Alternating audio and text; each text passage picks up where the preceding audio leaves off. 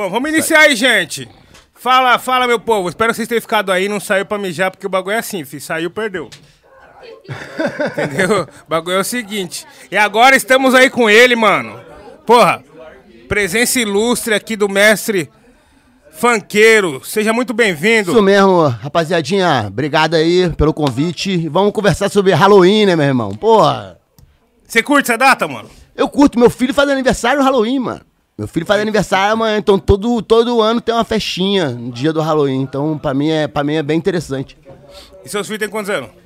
Pô, cara, o maior vai fazer 15 ano que vem, de janeiro, 14, aliás. E o menor agora vai fazer 12. Da hora. E qual que é o que tem, o que tem aniversário no Halloween? É o menor? Menor, é. É novo, né? Mano, E agora tem um de 3 meses e pouquinho. É? É, tem um piqui, piquititinho, o caçulinha. Caralho. Agora o do meio que vai fazer aniversário amanhã, ele faz aniversário todo Halloween. Lembra E- se vai fazer 11 ou 12, mas acho que é 11. Acho que é 12. Opa. Porra. É, eu sei que é dois, dois anos de diferença, um é 2008. 2008 é 14. Então o outro é, é 12. Pode crer. E eles curtem esse bagulho de música também? Cara, mais ou menos. É mais game. É, é- é game, história de terror. Sabe? Tipo, é, é outras ondas que os menores curtem. Música, curte, curte som, mas é, é, até agora, pelo menos, ni- ninguém é, mostrou a pretensão de fazer algo com música, não, tá ligado? Acho que, sei lá, ver que música, música é meio difícil. Os, caras devem ver, os moleques devem ver o pai dele lá ralando pra caralho e falar, não, vou fazer música não. vou Vai- procurar outra coisa. Pois é, parceiro. Faz uma caminhada, né, Funk? Quanto tempo já? Desde 99, cara. Caralho. Desde 99, irmão. Porra, já viu muita coisa aí. Em dentro do 99 eu comecei a rimar. 2001 eu gravei um, uma primeira, primeira demozinha. Pode ir pá. E, tipo assim, na época era outras ideias a cena. Como que era, assim, o, o resquício ali? Na época não tinha cena, né, mano? O bagulho era o zoeira ali, essa era a cena. No Rio de Janeiro, pelo menos. Hip hop Lapa, essa parte. Isso, é a zoeira ali, que era o Rachelo 19, que era um polo de difusor de rap. Numa época que não existia YouTube, não existia essas redes sociais, internet porra nenhuma, ninguém tinha computador em casa. Fui ter computador em casa depois de velho. Até hoje em dia não tenho ainda, na minha casa não tem computador, uso, pelo celular. Então, nessa época era isso, é, divulgação de CDzinho. Barato era mais difícil. É, tipo, lançava um som, tinha que gravar um. um Gravar um CD. monte de CD, é isso. A, a, a mídia virgem era tipo um real. Achava em alguns lugares a 80 centavos, 70. Aí levava no parceiro que tinha um PC E isso aí. Nesse pica. fazia a caminhada. Nerozinho, pá, É, bota ali, Nerozinho. dá as cópias. Fez muito isso, anotar na, na mão, assim, pá. E não só eu, vou te dizer. O primeiro CD de sabotagem, por exemplo, que eu recebi na minha mão, era isso, um tagzão dele mesmo, que você vê que foi ele mesmo que fez o dele também, chefe. Você Entendeu? ele na época? Não, não cheguei a conhecer, Trombar, mano. parça? Eu já vi shows, tá ligado? Mas, tipo, trombar em camarim, trombar, trocar ideia, pá, não cheguei. Porque, assim, assim que eu soube da existência, que eu vi, eu vi aquele show do Tuz lá, que ele apareceu de, de Zé, né? Pá, todo de terno branco, caralho, gravatão vermelho. E aí, logo depois, aconteceu o bagulho, no outro ano, eu acho, se não me engano. Final do ano rolou o Tuz, eu vi esse showzaço dele lá. E aí, logo na sequência, já, já veio aquele safado sem alma e fez aquilo lá e acabou com, com- acabou com uma das lendas do rap nacional. Acabou com a lenda, não, né? Acabou Acabou com, com a- o corpo físico, né? Porque a lenda é dele porque só a lenda aumentou. ficou. Não, só aumentou, mano. É. Só aumentou, ele ficou mais famoso ainda. Hum. E aqui, tipo, a gente sabe mais ou menos, assim, como é que era a cena nessa época aqui em São Paulo, porque já troquei ideia com a rapaziada. Mas como é que era no Rio, parça? 99 lá a cena? Como é que acontecia o bagulho? Bom, por exemplo, ó, sou de São Gonçalo. Minha terra, nego, é, eu era tipo ET, brother. Tinha ninguém que nem, nem tinha ouvido falar de rap nunca na vida. Apesar das pessoas é, terem escutado, aqui no Brasil a gente brasileira as coisas pra caralho, né, mano? No Rio, por exemplo, o que chegou lá como Miami Bass, que foi os primórdios do funk, é rap, brother. É MC Shadi, tá ligado? MC Shadi, eu não quero habitar, esse bagulho aí é rap e a gente ouvia lá no começo dos bar funk, tá ligado? Então todo mundo no Rio já tinha essa escola de rap de Miami, de rap. E- Esse Shadi, se eu não me engano, é de Atlanta. Tá ligado? Mas ela de Nova York se mudou pra Atlanta, enfim. É uma galera que fazia Miami Bass. Aquele Digolotone também, Steve B, Tudo essa porra que chegava no Rio, isso tudo é rap, brother. Isso nos Estados Unidos é rap. É as coisas que eram feitas em Miami no final dos anos 80. Mas o Malboro ele levou pra lá como funk, né, mano? E aí, é, é, assim, eu escutava rap sem saber o que era rap, mas assim, é, é, cultura, hip hop, é, os quatro elementos, todo esse tipo de, de conhecimento que vem difundido com o som, mano, isso era bem mais difícil. Sacou? É, é, era, era uma parada que era de, de formiguinha mesmo, mano. Na minha área lá era isso. É, nego chamava de roqueiro porque andava com um tênis de skatista. As pessoas não entendiam nem skatista, quanto mais entender rapper. Tipo, tipo não, não entende nem o, o, o, o princípio do, do, do submundo do underground. Como que ela vai conseguir entender qual é a nossa música? pode crer. A pessoa não consegue entender qual é a nossa moda, não consegue entender qual é o nosso estilo de vida, bre. Sim. Sacou? Porque o que nós faz é muito ligado com filosofia e estilo de vida. Lógico. Tem to- é totalmente ligado a isso. Eu acho que, que é, é, a música é uma das partes, mas é, é, o rapper ele vende bem estilo de vida, ele vende bastante comportamento. Tá ligado? É, é bem incluso. Eu acho que são uma, é uma das poucas artes de música que a parada vem incluso, mano, tá ligado? Tipo, uma- tem uma ideia filosófica por trás da parada, mesmo que você não queira, mesmo que você seja avesso as ideias que estão em voga, existe um determinado. É a cultura de rua, mano, entendeu? Pode crer. Chega num bagulho tendo que saber pisar. É parada ali, ó, devagarzinho, pá. Pisar fofo. É, exatamente. É um bagulho que vem antes de você, né, mano? Porrada de gente veio antes de mim. Imagina as pessoas que faziam o bagulho antes da minha época ainda. Pode o crer. início lá do, do Bill, do, do, do Gabriel Pensador, que eu sei que esses caras se juntavam tudo na Lapa ali. Tinha um tal de Atcom, que era uma associação, que era um bagulho. Que esses são os primórdios do rap no Rio de Janeiro mesmo. Rio Radical Rap, é, Def Yuri. Essa galera é uma galera que veio bem antes de mim. Se duvidar, hoje em dia tá com cinquentão e pá, tá ligado? Sacou? É, essa é a galera que fez o, o, o, o chão mesmo, que a gente veio pisando, tá ligado? Vini Max, mano. Que hoje em dia eu acho que tá trampando de, tá de DJ. Depois de um tempo ele até ficou famoso, o Vini. Ele fazia aquela neurótico. Pode crer. neurótico. Esse mano, ele, ele. Eu vi um show na Lapa que era hip hop pela paz. Foi o primeiro show de rap que eu vi. Que era nos Arcos da Lapa, de graça, pra foi o lançamento de um disco. E eu lembro do Vini Max cantando nesse bagulho. Isso era 98. Eu não sonhava nem ter feito nenhuma rima na vida, tá ligado? E esses manos já tava no corre, bra. É tipo, a gente de, de mil e mil anos mesmo. Aquele DJ Cuca daqui de São Paulo também. O maluco é anos 80 da parada, tá ligado? Hoje se mete até com outros baratos, faz música eletrônica e tal, mas, tipo, é cabeça do rap também. Foda, mano. E tipo assim, você, no primórdio ali da, do rap, do hip hop Lapa, você chegou a trombar o Speed Freaks ali também? Sim, sim, Speed, cheguei a conhecer, Você pá. já vivência com ele? Sim. Pode não falar era pra tipo nós? amigaço, assim, pá, não. Mas eu fui pra muitos shows. Eu, eu sempre fui. é, sou fanático pela dupla Black Alien e Speed Freaks. Eles são, tipo, professores pra mim, né, mano?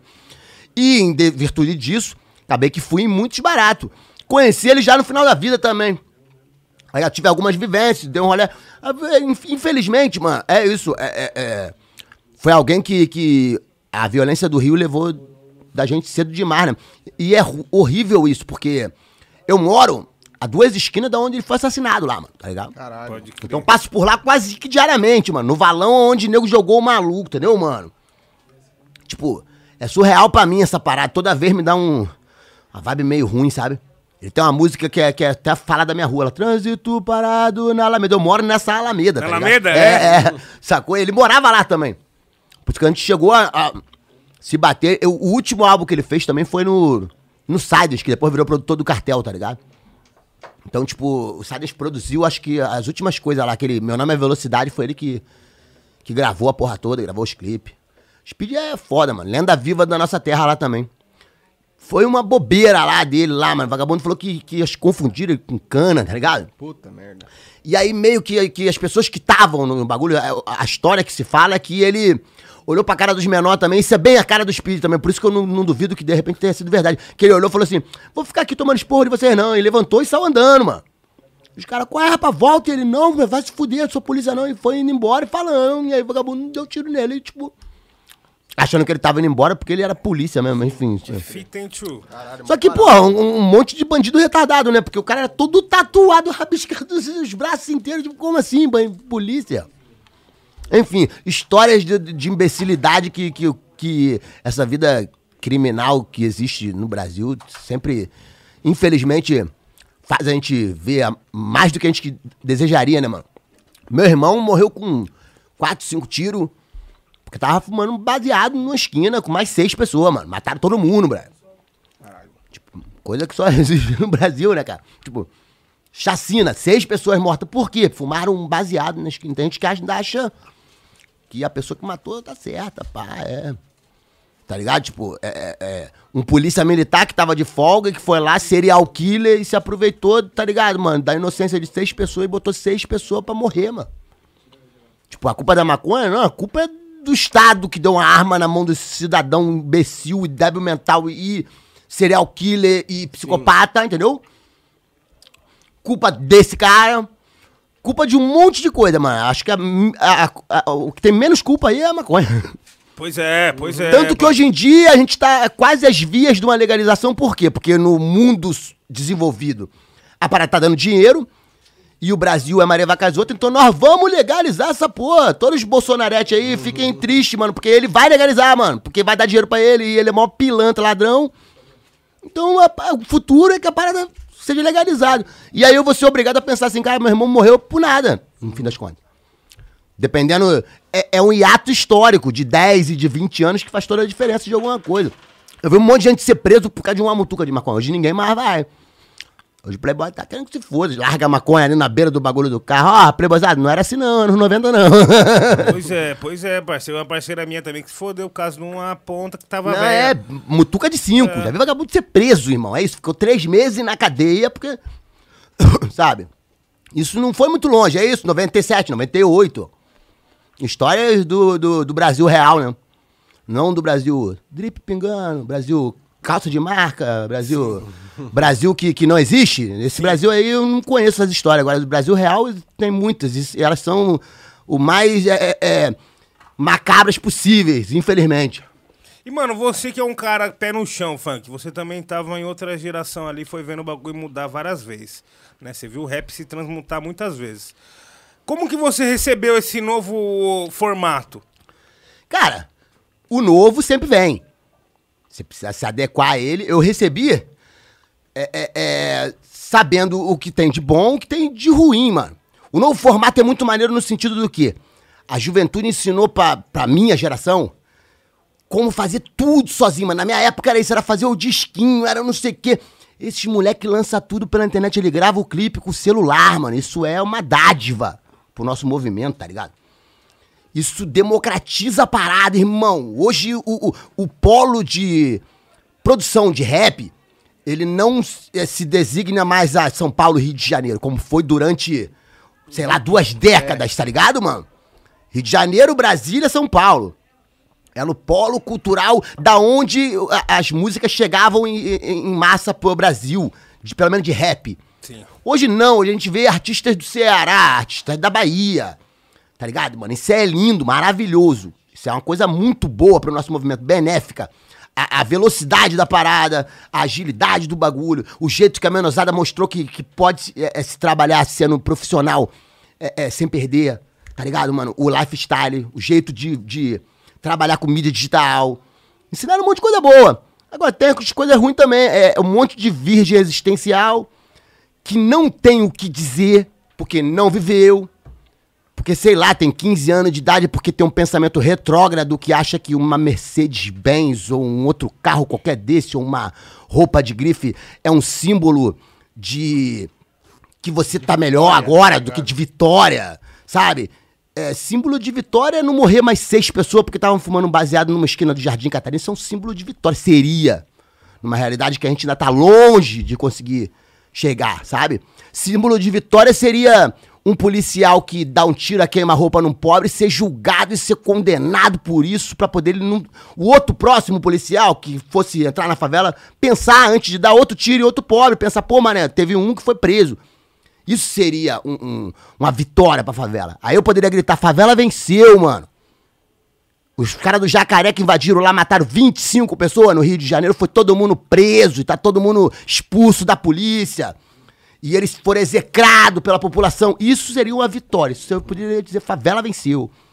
É, roupa de marca, eu não posso dizer que a favela venceu. Quem venceu foi a França, foi a China, que vende pra gente. Porque, na verdade, o pobre ele usa falsificada, né, mano? na verdade, É. é, não é nem o ricão que tá ganhando, é o chinês, na verdade, parceiro. Porque, tipo, quem compra o Lacoste lá, meu, meu irmão, me diz quem é que compra aquela porra daquele boné de 400 reais. Mano, desculpa. Quem compra? Não, o moleque compra o de 50 reais do camelô lá do Alcântara, lá que eu já vi que é igualzinho, inclusive. E, inclusive, te digo mais. Tem um monte desses rappers aí que estão usando esses do camelô e fica fingindo pros outros que compraram de 300 reais. Que palhaçada, hein? Puta que pariu.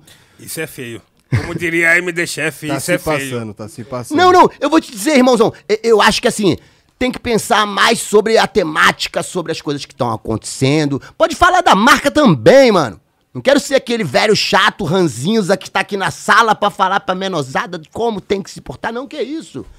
Como eu disse, tem um monte de coisa que a juventude tem ensinado pra galera mais antiga. Mas ao mesmo tempo, tem que prestar atenção e, e- e, mano, é- é, não fazer o jogo do opressor, mano. Sacou? Vai fazer o bagulho da marca lá, arranca o dinheiro desses filha da puta. Tô batendo palma, mano, junto, tá ligado? Agora, não ache que o jogo da música é fazer jingle. Porque não é, mano. Não ache que ser virgem existencial vai te dar futuro daqui a 10 anos, porque não vai, mano. Não ache que você não tem que fazer um disco de qualidade, independente da porra do, do kit que você tá portando, que seja quantos milhões de reais. Eu acho que as pessoas, em vez de estar pensando em importar o melhor kit, ela tinha que estar pensando em aprender inglês, cara. É, em ler mais, em se informar mais. Mas essa é só minha opinião. De repente eu sou só mais um maluco, cara. Não sei também, entendeu? Sou dono da verdade, não. Sou só um polo que acho que as coisas poderiam ser um pouquinho diferentes. Até porque nós somos mais inteligentes do que isso. O Brasil não é isso só. Nós não somos o que o opressor quer que a gente se mostre.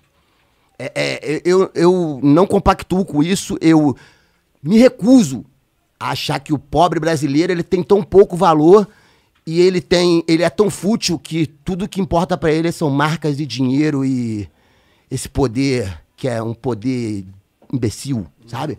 Que é um poder que não existe. Eu me recuso a acreditar nisso. Me recuso a acreditar que a, a juventude do Brasil é, é- é, inteira pensa dessa maneira, sabe? É, é, eu sei que isso vende, só que aí, mano? Vende, tem um monte de coisa que vende, tem um monte de coisa horrível que vende, tem um monte de sertanejo universitário que é chatão e vende. Se a gente for pensar só no que vende, mano, acho que o movimento hip hop ele tem muito mais a, a, a, a, produzir do que pensar só no que vende. A nossa música ela surgiu como. é, é, é, ela tem cunho social também, ela tem cunho de transformação pessoal também. Então eu, eu- não consigo ver uma coisa dessa e pensar assim, pô, mas qual a transformação pessoal que isso vai trazer pra um jovem? Pra ele ficar mais fútil? Futilidade não é transformação pessoal, acho que você vai piorar. Pelo menos na minha opinião, entendeu? Acho que é interessante é, é, é, é, você pensar sobre esse tipo de coisa também, mas isso não pode ser a base da sua carreira. É, é- é isso que eu tô dizendo. E, e- e- e nesse sentido eu estou me referindo aos artistas que fazem a base da sua carreira, uma coisa que é retrógrada, infantil e que não tem, não chega a lugar nenhum. Você entendeu, mano? Isso não é um ataque a qualquer pessoa que fale sobre marca ou que tem. Não é. Isso é um ataque às pessoas que, em, em- em razão de jogar um bagulho desse, é, deturpa a arte, tá ligado, irmão? Você faz um rap pior porque você pensa que você tem que falar a porra do Lacoste no final. Você conseguiu fazer seu bagulho, seu rap é bom, mano, do mesmo jeito. E você, tá ligado? Tipo, aí, mano, quando, quando a tua parada é boa, é de qualidade, você tá se preocupando com o que você tá fazendo. É, é, a sua temática, mano, aí vai muito de você. É isso, tá ligado? Tipo, a pessoa vai poder falar da marca que ela quiser. Tô pouco me fudendo, mano, entendeu?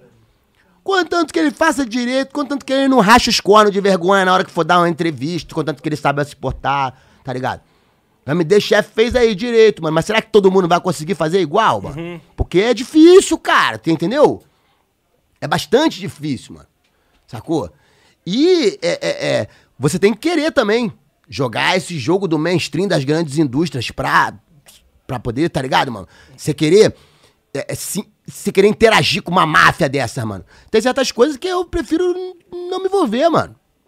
Tipo, é isso, não vou fazer da marca, mas é isso. Vou, posso falar de uma marca também, mas não vou querer fazer propaganda de nenhuma, na verdade. Vou fazer da Chronic, que me dá um monte de roupa, entendeu, mano? nacional, que eu conheço os caras, que eu vou ali, que eu tenho um desenrolado, tipo.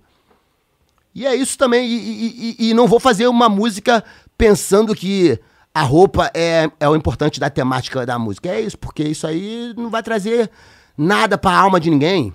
Minha alma não, não usa roupa, mano. Essa alma, nossa Essa alma é mais- nua, vazia. Essa é a parte mais louca. Eu acho que o bagulho, dentro da nossa cultura, assim, o grande trunfo é o, o- a recompensa mesmo, assim. O bruto do dinheiro é salvar a alma, né, mano? Não, E a alma não usa roupa, mano.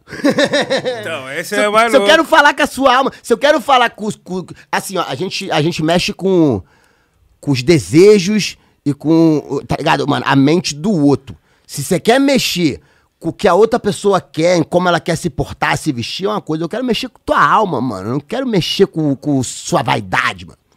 Pega a tua vaidade e enfia no cu. Pelo menos pra, pra ouvir o meu som. Tá ligado? Existem sons que mexem com a vaidade dos outros, é totalmente válido também, não é a minha, mano, entendeu?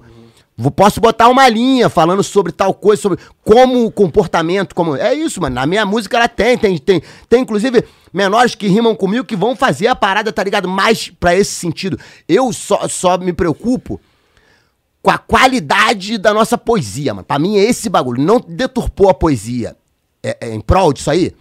Tranquilidade, mano. Faz a tua parada, mano. Fez lá, me deixa, rei Lacoste, bagulho, a música é maneira, beat bom, não sei o quê. Mano, é com ele mesmo, isso aí. Parabéns, progresso, entendeu, mano? Eu não, não quero fazer uma música falando de marca, mas é a minha, meu bagulho. De repente, também, de repente, no futuro, posso querer fazer. Só que o que a gente não pode é deturpar a poesia em, tá ligado, mano? Em, em- em, eh, querer botar o bagulho da marca à frente do que é o que a gente faz, mano. Entendeu? Não é, não, não é criticar um ao outro, não, mano. É assim, ó. Vamos pensar sempre na nossa música. O MD Chef pensa na música dele lá, porque senão o bagulho não tava batendo assim desse jeito, não. É isso que eu acho que a menosada que olha o bagulho e que quer fazer igual, tem que pensar, entendeu? Ah, quero fazer igual o, o, o mano aqui, pá, que vai é, é, jogar com esse lance do lifestyle e da moda também, do fashion também. Porque é isso, rap tem uns caras que jogam com esse bagulho, Zap Rock não faz os bagulho lá, o, o, o- aquele mano lá do, do- que tava fazendo o, o Tanclan, como é que é o nome dele?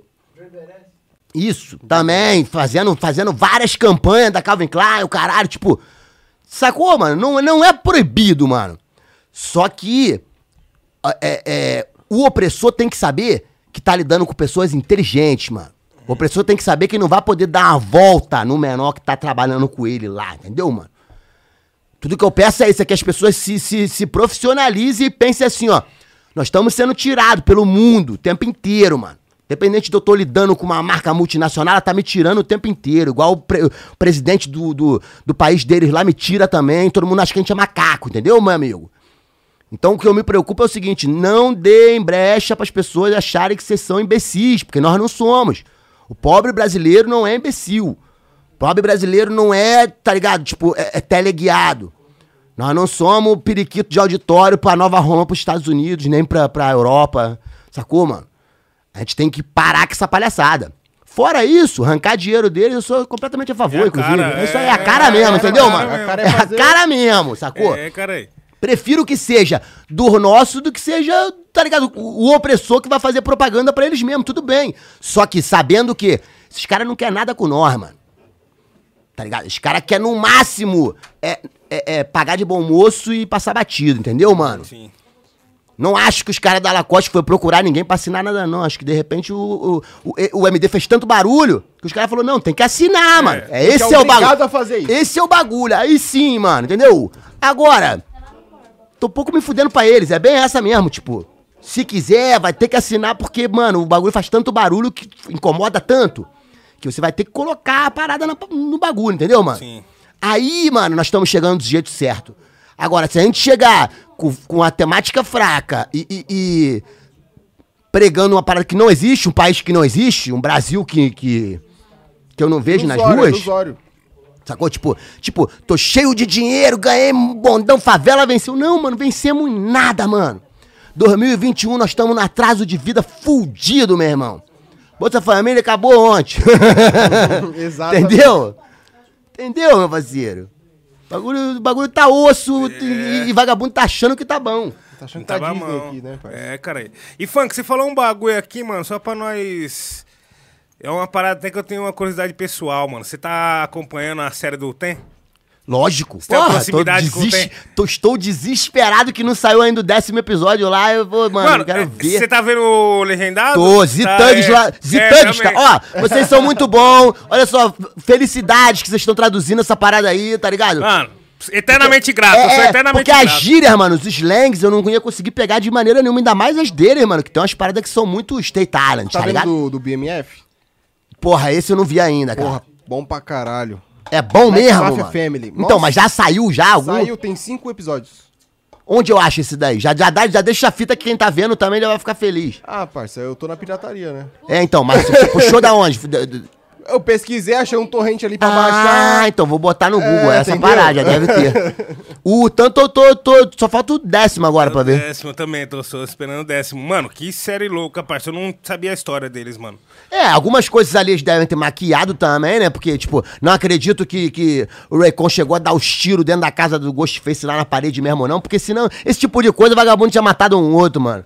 entendeu? Eu Mas eu acho que chegaram a nisso. brigar, brother, entendeu? Acho que chegaram a brigar. É muito louco eles têm uma amizade forte, tipo assim, mano. Não, eles são muito amigos. Eles são mano. muito, Quem é conhece irmão. a história de Utan depois é isso. Eles vão, vão gravar o Only Built for Cuban Links, que, tipo, porra, O mano. dois, né? O dois, né? Exato, tipo, pô, sabe? É, é, é... Então, eu acho que tem algumas coisas que os caras meio que maquiaram ali, sacou? Tipo, o, o, o God foi preso lá. Será que foi com aquele tanto de droga que Nossa, mostra no bagulho? boqueta. Mostra no bagulho como se ele fosse, tipo, o Pablo Escobar, da parada, entendeu, mano? Não sei se seria isso É que tudo. a série é os caras, né? É, não, e Foi vou o te Reza dizer... que fez, é o Reza que tá é. fazendo. Gente, mas tem que ter um pouquinho de. de, de... De Magia. de magia. Não, não adianta. Aquela parte lá que ele dá o tiro no Atila lá, pô, mas aquilo ali não rolou. O Wizard não deu tiro em ninguém, porra nenhuma, entendeu, mano? O Reza sempre teve cara de ser aquele moleque nerdão suave, parceiro. Não, é não, mas vou te dizer, isso mostra o quanto que as armas estão inseridas na sociedade lá do bagulho. Porque todo mundo tomou tiro mesmo. Eu já vi uma entrevista com o Ghostface, ele fala, eu tenho um na nuca, tem um no joelho, o Raycon tem outro na perna, esse- essa parte dos tiros, cara, todo mundo foi baleado, brother.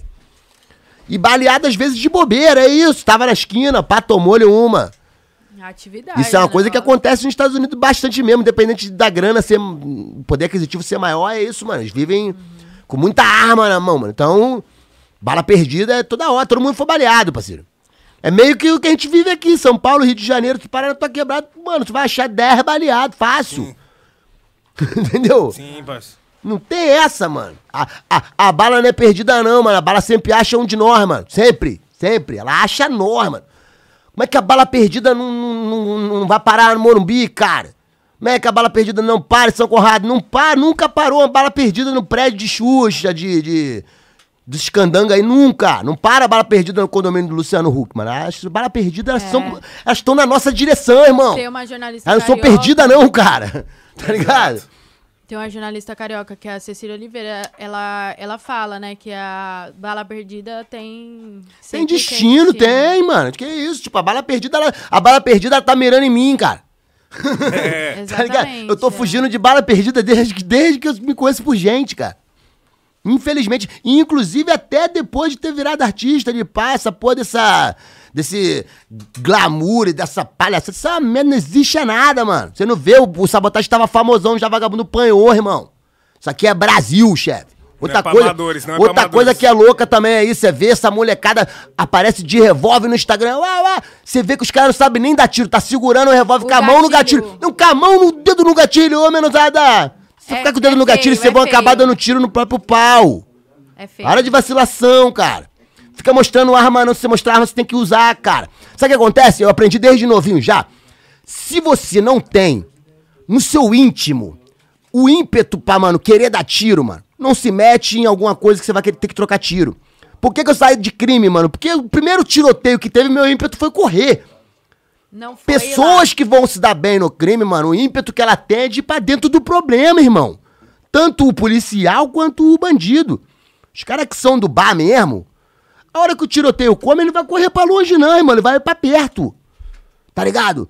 A adrenalina do cara é isso, é esse perigo, é esse pá. Ele ouve o barulho de tiro, é, como diz um, dizia um grande amigo meu, o sangue vem na goela, mano. Sente o gostinho e, e quer ir pra dentro do problema. Se você não tem isso, mano, rala. Teu lugar não é fazendo isso. Você não vai ser bom criminoso.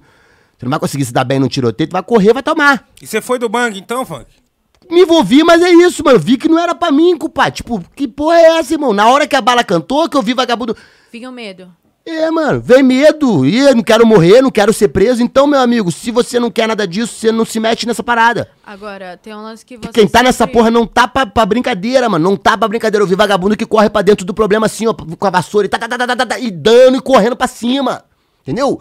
A pessoa que vai se dar bem nisso é quem gosta. Vai gostar dessa parada, mano. Até o policial mesmo. O cara que ele gosta disso, de tiroteio, se envolve com o problema, ele vai ser mi- militarizado. Ou ele vai ser militarizado pelo crime, ou ele vai ser militarizado pela polícia, pelos meios, meios normais, pelos soldados, tá ligado? Eu não gostei de nenhum dos dois. Eu, eu- primeiro tiroteio, eu já olhei e falei: esse bagulho não é pra mim, não, irmão. Não é aqui que eu quero estar o resto da minha vida. Escolha algo pra você fazer que seja um bagulho que você vai querer fazer o resto da sua vida, mano. Eu, desde 99, faço rap. Eu até hoje, quando sento pra rabiscar, eu ainda me empolgo com o bagulho. Eu ainda sinto aquele frio na barriga, aquela parada, meu Deus do céu, e aquele bagulho de ficar seis horas pensando na mesma linha, tá ligado? Eu ainda sinto essa vontade e esse amor, mano. 20 anos depois. Graças a Deus, eu acho que eu escolhi o bagulho certo pra fazer. É o casamento perfeito, Porque né, cê- parça? Tá 20 anos ainda com o bagulho e ainda tem o mesmo tesão. Você tá entendendo? É, tipo, filho. se você não. se- é isso, se eu tivesse tido tesão na hora do bagulho, é isso, mano. Eu ia bala cantar, caralho, é pra lá que eu vou, mano. Com a arma na mão, se gritando. Ah! Não foi, mano. Não foi, foi longe disso. Que saiu voado, ah, gritar mamãe. bagulho é sério, entendeu, mano? Se você não é, vai fingir que é, mano.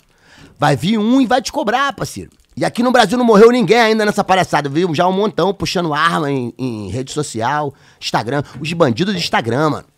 Os bandidos do Instagram. Tem também, é, é, é, é, as blogueiras do Instagram. Existe todo um mundo virtual que é diferente do mundo de verdade, né?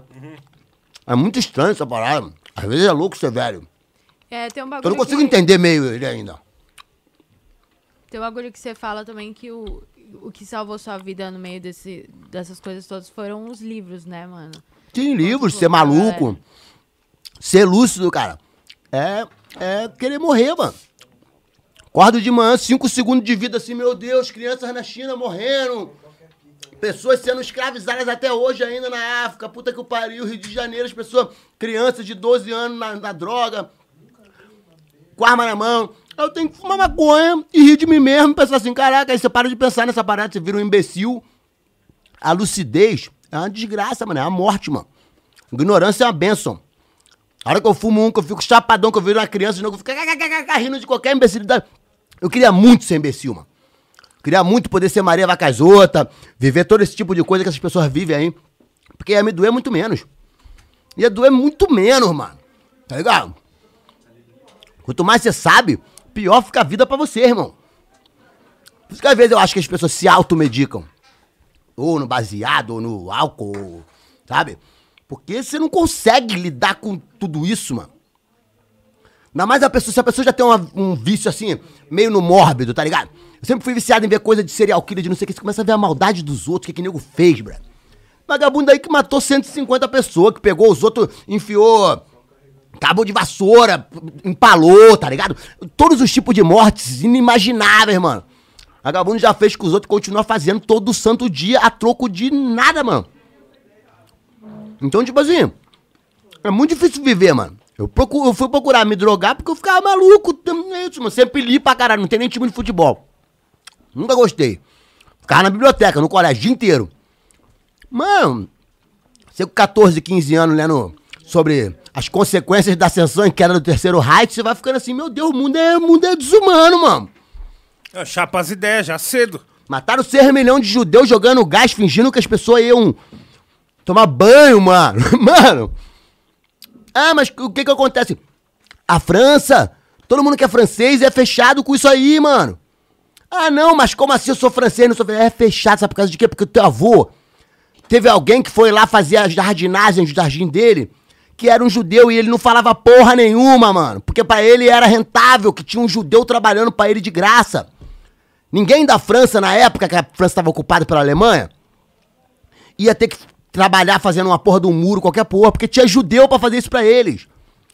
Vai dizer pra mim que eles não estão com sangue na mão. Não, mano. Vem falar porque o Brasil que a gente. é, é, as pessoas querem fazer a gente, a gente se vitimizar e a gente achar que, nossa, é, são os deuses do Olimpo. A nova Roma, de um lado, e a Europa do outro. São os deuses do Olimpo. Gente, o ser humano tá se matando milênios aí já, não é só eles não, os asiáticos também rebentando geral. Na Ásia, 5 mil anos já. O homem cada dia inventa maneiras diferentes de se matar, bro. Então, tipo, haja droga. Porra. É. haja droga, meu camarada. Porque se ficar isso, você vê, ó, Mas aí são dois mundos que, tipo assim, quando você não, é, enxerga... é, é o mundo, é o Então, multiverso, tá tudo aqui, ó. Tá você tudo aqui. enxerga as trevas da droga, o universo que você foi pra tentar se escapar da realidade acaba virando teu inferno também. Então, mas aí é que tá. É, é, você só quer não pensar. Tem vezes que é isso. É, é, eu, eu me considero um pensador. E pra mim isso é, isso é doloroso. Você não vê? Eu falei aqui cinco minutos, o bagulho já pesou o clima do ambiente. É isso. Dá vontade de falar assim, acende um aí. Tipo, pô, esquece essa parada, por favor, um cadinho só. Porque se você for parar pra pensar, o mundo é um- muito macabro, mano, e sempre foi. E às vezes parece que o macabro faz parte da nossa realidade que nós temos que é meio que lidar com ele, que tentar entender ele pra que ele não aconteça mais tanto a troco de banana, tá ligado? Não é possível que o vagabundo pega um albino no meio do Sudão e arranca um braço do albino, porque teve uma porra de um, de um cara que faz magia negra que falou que sangue de albino é melhor pra poder fazer as paradas. E aí vagabundo pega bebê albino e, e, e, porra, mano, arranca todos os membros do bebê albino pra poder fazer uma porra de um, negócio pra os caras ganhar dinheiro. Não é possível que, tipo, Tá ligado? Você tem que ficar pensando sobre tudo isso do, do planeta. Se for para pensar, é isso, eu, eu, eu ia perder minha fé na humanidade. Se não existisse maconha, eu, eu acho que algumas coisas já- teriam acontecido com o meu âmago. Sabe? Sim. Porque, tipo, se você ficar parando pra pensar, é isso, mano. O ser humano é muito ruim mesmo. Nós estamos criando formas e mais formas de nos matar há muitos e muitos anos, mano. Desde a época das facas, vem espada, vem pedrada, aí vem não sei o que, vagabundo aí inventa metralhadora, aí bomba nuclear, aí gás mostarda, aí agora gás sarim, aí vagabundo, porra. Não, mano, esse bagulho, tipo, a gente batendo essas ideias assim, é, não só nós aqui também trocando essa ideia com você, mas quem tá assistindo aí sabe que você foi um cara que leu pra caralho. Você se informou de vários bagulho. E, tipo assim, querendo ou não, que é aquele, aquelas ideias. A ignorância acaba sendo uma, uma dádiva. Porque, mano, você tem muita informação, tio. Imagina como fica girando. É muita fita no Conhecimento toca-fita, é tio. poder, tá ligado? Mas é maldição também. É. Sacou? É, tem um lado e, e- não, e- e é o que você tava falando aí. Ele te força a você é, é, ter o pensamento crítico sobre a coisa. É isso que você disse. Ah, não, mas aí você não acaba, você se droga e você tá agindo pra continuar, pra perpetuar a mesma condição que você tá querendo fugir, tá ligado? Sim. E, mas aí você continua se drogando e pensando nisso, falando, pô, sou um merda. É uma problemática, uma problemática difícil de lidar. Porque, na verdade, a proibição de determinados tipos de coisa. Porque, assim, pra mim, automedicação. Cara, todo mundo devia se- poder se medicar do que quisesse, cara. Porque, assim, a coroa toma Rivotril, sai de carro e mata um monte aí, pô, mano, tá ligado? Tipo. E aí, vagabundo quer botar uma outra. criminalizar uma outra droga e, o- o, cara que cheira pó tem que ser preso e ficar trancado. Assim, ó, é- é, outro dia eu vi, tava vendo, eu vejo aqueles polícia 24 horas, às vezes eu vejo esses programas, né? E passou um menor falando que, que. Uma parada que eu fiquei muito louco, mano. Que ele falou assim: se pizza fosse proibido, ia vender na boca de fumo também, chefe. E assim, é só a proibição, mano, porque. Eu já vi boca de fumo é, passar de vender algumas coisas e começar a vender outras. É isso, lança perfume que em 1920, 30, vagabundo tava liberado no carnaval. Hoje em dia é vendido no tráfico. Por quê? Porque foi proibido. Então, proibição é que é o, o problema das drogas. O problema das drogas não sou eu usar, cara. Desculpa. No fim das contas, o seu senso crítico te leva a crer que é isso. O buraco é mais embaixo, mano. Por que, que proibiram a maconha? Porque veio a indústria do papel, celulose, e o cânhamo era pra fazer todos os navios, todas as cordas eram feitas de cânhamo, todos os livros antes de 1900 era tudo feito de cânhamo, bra. E aí vagabundo veio com celulose e falaram, não, vamos tirar o cânhamo do mercado. E aí vagabundo tacou ele maconha como fosse uma droga do demônio. Vem desde essa época a parada. Cocaína, mesma co- cocaína, o buraco é mais embaixo, porque aí viciou um monte de gente, vagabundo viu que a droga era do demo mesmo e proibiram. Mas se duvidar, daqui a uns 20 anos, o nego libera por algum motivo que seja, cara. As pessoas estão usando a heroína na Europa em lugares é, controlados. E pá. Eu acho que o futuro seria. Acho que, que as pessoas lidariam melhor com as drogas a partir do momento que ela fosse. Isso, regulamentada, que vendesse, o governo tivesse que fazer a porra do bagulho ali. Isso não é comprar maconha palha mais, isso não é fumar é, é, bunda de barata. Entendeu, mano? E dá pra ver que você conhece muito desse universo, assim, da, não só da maconha, tipo, as drogas no geral, assim. Como é que você entrou nesse universo? Como é que você conheceu ele? Cara, eu trabalhei em- vendendo drogas. Conheço droga desde muito novo. Eu sou adicto, mano. Sou completamente viciado em um monte de droga. Inclusive em Coca-Cola, televisão. É, é, sou viciado em filme americano. É um tipo de droga também, pra mim. Tão potente quanto cocaína. Eu só nunca usei crack, cara. Agora, de resto, eu usei a porra toda, mano. Sou, e, e costumo dizer, sou, continuo viciado. Hoje, tô limpo. É, as pessoas, às vezes, é, tem um monte de gente que vê meus bagulhos assim e fala, pô, funkeiro vive pancadão. Não é não, mano. Eu tenho tique já de tanto usar droga mesmo. Já me panquei tanto que hoje em dia tem tique. Hoje não estou pancado, continuo do mesmo jeito, mexendo pra caralho, falando do mesmo jeito. Muitas pessoas vão ficar, nossa, 220, eu sou 220. É, é, não é mais a droga separada. Acho que a droga é o contrário, ela até limita um pouco assim. Mas é mó roubada, mano. Droga é mó roubada, cara. Todas elas, tá ligado? Pra mim, eu sou mais viciado em cigarro do que qualquer outras drogas. E, e cigarro pra mim é a pior droga e eu, eu, eu sei que eu não vou conseguir parar nunca, porque eu já tentei umas 10 vezes. Desse aqui, mano, esse eu já desisti, tá ligado? E é a pior que tem, mano. Tipo, porque essa porra nem na onda. tá ligado? é. Bebida eu não bebo mais. Tem umas coisas que eu isso. Eu fui conseguindo, tá ligado? Cortar. Já fui bebum, tá ligado? Ainda mais é, é época de cartel. Já de encharcou na Lapa já, muito. Já, Vou te falar, é, é, chegou uma época, o camarim nosso lá era sem Heineken, mano. Bordeirou do bagulho, tá ligado? Tipo, é isso, camarim dá um quilo sem, sem Heineken. Todo santo de quinta Dá um quilo do cartão. Dá um quilo. Do cartel, mas também tinha muita já cerveja. Então eu comecei a ficar assim, eu vou virar bebuma, tem muito isso de graça. Eu já nunca gostei muito da onda mesmo, então eu travei. Tá ligado? Agora, é, é, cocaína, paro, volto, paro, volto. Eu fico sempre tentando parar, é uma merda, tá ligado? Quem me dera que eu- algum dia eu consigo. Entendeu? Maconha, não quero parar. Sendo bem sincero, acho que eu não vou parar de fumar nunca, porque eu, eu sou muito acelerado, hiperativo demais, assim, cheio de tique. Eu acho que a maconha ela controla bastante isso de mim. E cigarro, mano, é, é a minha maldição eterna, tá ligado? Muita gente eu ouço também esse bagulho de cigarro, assim. Não, cigarro já, já tentei parar há muito, muito tempo. Eu fumo desde 12 anos. Eu tenho 38, mano. Facota, hein? Mano, o cigarro, tem um parceiro meu, Fabinho. Mano, ele é muito inteligente e às vezes ele entra com as ideias.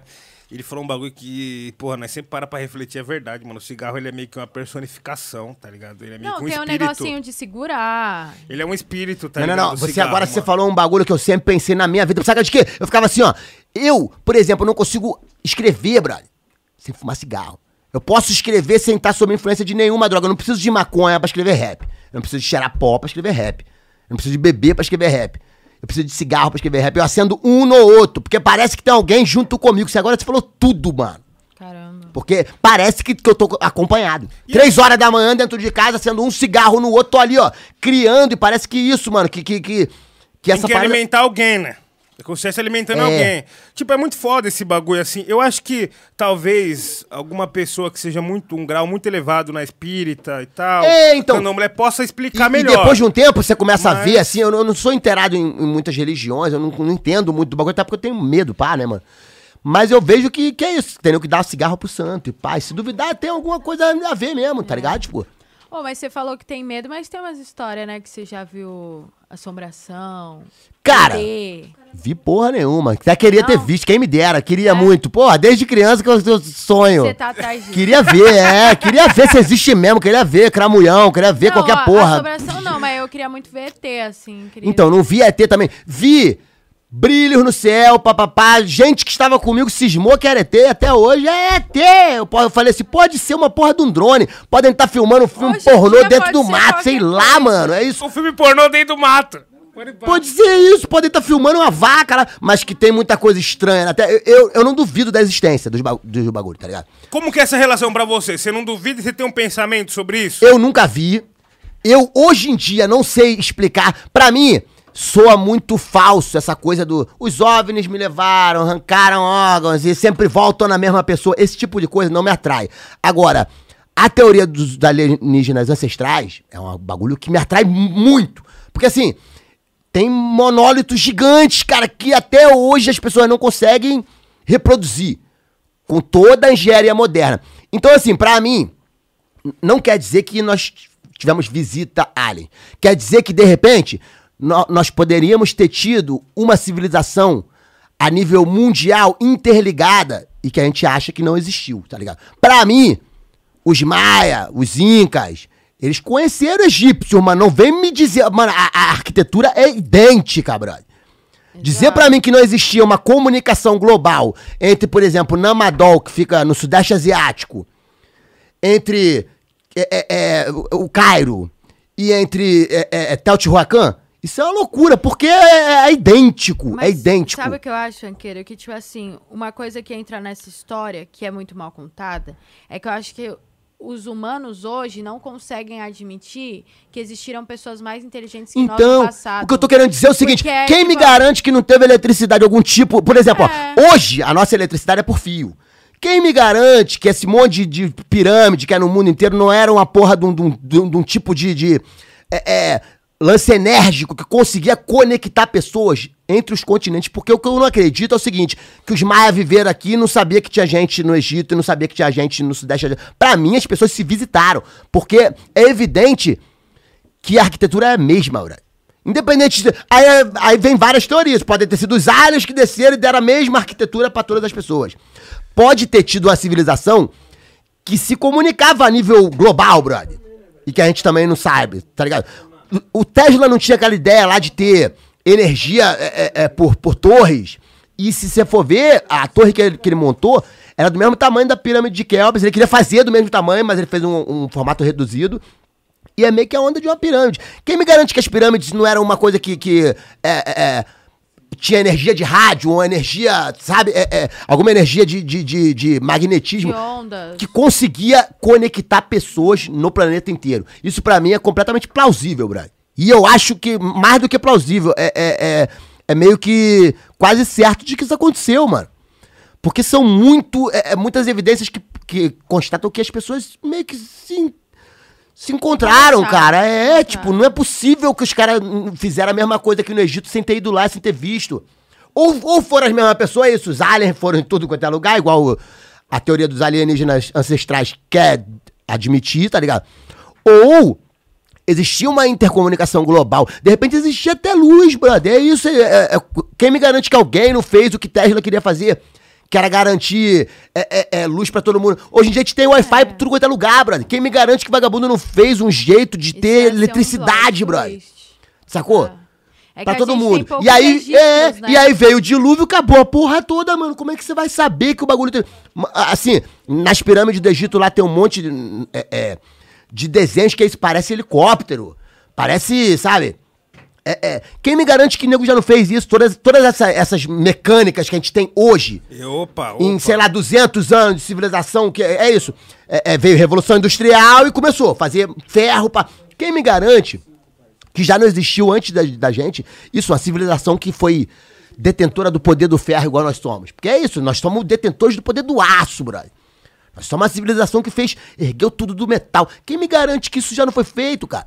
Porque o metal, depois de 10 mil anos, Exato, acabou ali. Ele oxida, sacou, brother? Mano, tem aquela, uma civilização que me chama muita atenção, que são os Atlantes. Sim. Tá ligado? Que, tipo assim, tem uma, uma teoria também que conta quando você vai pesquisar e tal, que eles tinham muita tecnologia, eles eram muito avançados.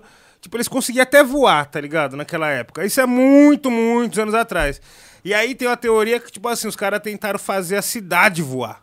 E aí o bagulho afundou. Então, mas gente, olha só, se você for parar pra ver nos, nos textos sagrados, os textos sagrados hindu, Mahabharata, é, é, a Bíblia mesmo, eles falam de um monte de coisas, cara, que se você for botar em linguagem tecnológica, é uma loucura, que é isso? Como foi feito Então. a- as pirâmides do Egito? As pedras levitavam e iam até lá. Mano, você tá falando de antigravidade, mano. Você tá falando de um bagulho que o vagabundo tá começando a descobrir agora. agora. Agora. E se isso não foi Inclusive- descoberto antes, mano? E toda, e toda a, a, a, a, a, inteligência das pessoas foi apagada. Porque é o seguinte, todos os conquistadores, eles chegavam nos lugares e eles destruíam todas as bibliotecas do bagulho, mano. Tá ligado? É a primeira coisa, a cultura. Primeira né? coisa, Primeira é, se acabar com a história do O bagulho de registro, antes. Porque apagar a história é você apagar o registro. Entendeu? Não, e você pode reinventar a história, mano, quando você apaga a história. Você já leu 1984? A Igreja Católica fez isso. E é, não, e é esse bagulho, 1984. Tipo, é isso, vou apagar a história aqui e vai ser assim agora. Tipo, é isso, vou tirar o, o, o tais, tais livros da Bíblia, vão ser livros apócrifos. Porque esses aqui, a, a história que ele conta é meio estranha, tá ligado? A história de Enoque aqui falando que subiu e viu a, a terra de cima. pá, Tipo, é uma história meio estranha. E o mapa de Piri Reis, cara, que tem a porra da Antártida lá na época que não tinha gelo, o bagulho certinho. O que, que é essa fita aí? Que mapa quer dizer? É um mapa que foi feito em 1500. Ninguém sabe de onde, de onde foi feito. O mapa tem. É, é o mapa mundi e tem a Antártida, brother. Antes de estar toda Onde coberta tá- de gelo, com, com, com os, os lugares. E aí, vagabundo, hoje em dia, fazendo aquela porra que, que você vai por baixo do gelo ali. Eu não sei o, o, o- qual o nome do bagulho. Submarino, tipo um submarino. Isso, eles conseguiram ver que é, é, é, é muito é, é coerente esse mapa. Tem a porra das cordilheiras ali, que o vagabundo já descobriu que hoje em dia tem essas cordilheiras debaixo de tal lugar do gelo. E assim, como que o vagabundo fez isso? Esse mapa, por exemplo, o único jeito de nego ter feito é ou ter ido na Antártida antes do gelo cobrir tudo, que isso nós vamos estar falando, sei lá, de 50 mil anos atrás. ou mais. muito mais até, né? Muito Porque eu não sei mais. qual é a era do gelo, não, sei de- das datas. Mas enfim, ou a gente tá falando de muito tempo antes de nego achar que, que existia. Que o, que o Homo sapiens existia até, mano, já, como nós percebemos. Ou, mano, é, fizeram do céu, brother. Esse aí é isso, é duas evidências. Não existe a parada, tipo. Como que nego fez? Hoje em dia que o vagabundo descobriu que tem as tal cordilheira lá que tá desenhada no bagulho da Antártida. Antártida sem gelo, com pedaços verdes ainda, tipo. Sabe? Como é o nome do mapa? Piri Reis. A gente aprendeu isso no colégio, você que não lembra mais. É, mas esse mapa de ó, Piri Reis você tinha que. é, é, São mistérios, né? é, são mistérios. esse mapa de Piri Reis ele tava com, com o Pedro Álvares Cabral aí, o caralho, tá ligado? Tipo. Tem aquele outro que é todos os juntos antes das placas tectônicas é, se Que é a Pangeia, né? Que é inteiro, a é. Pangeia.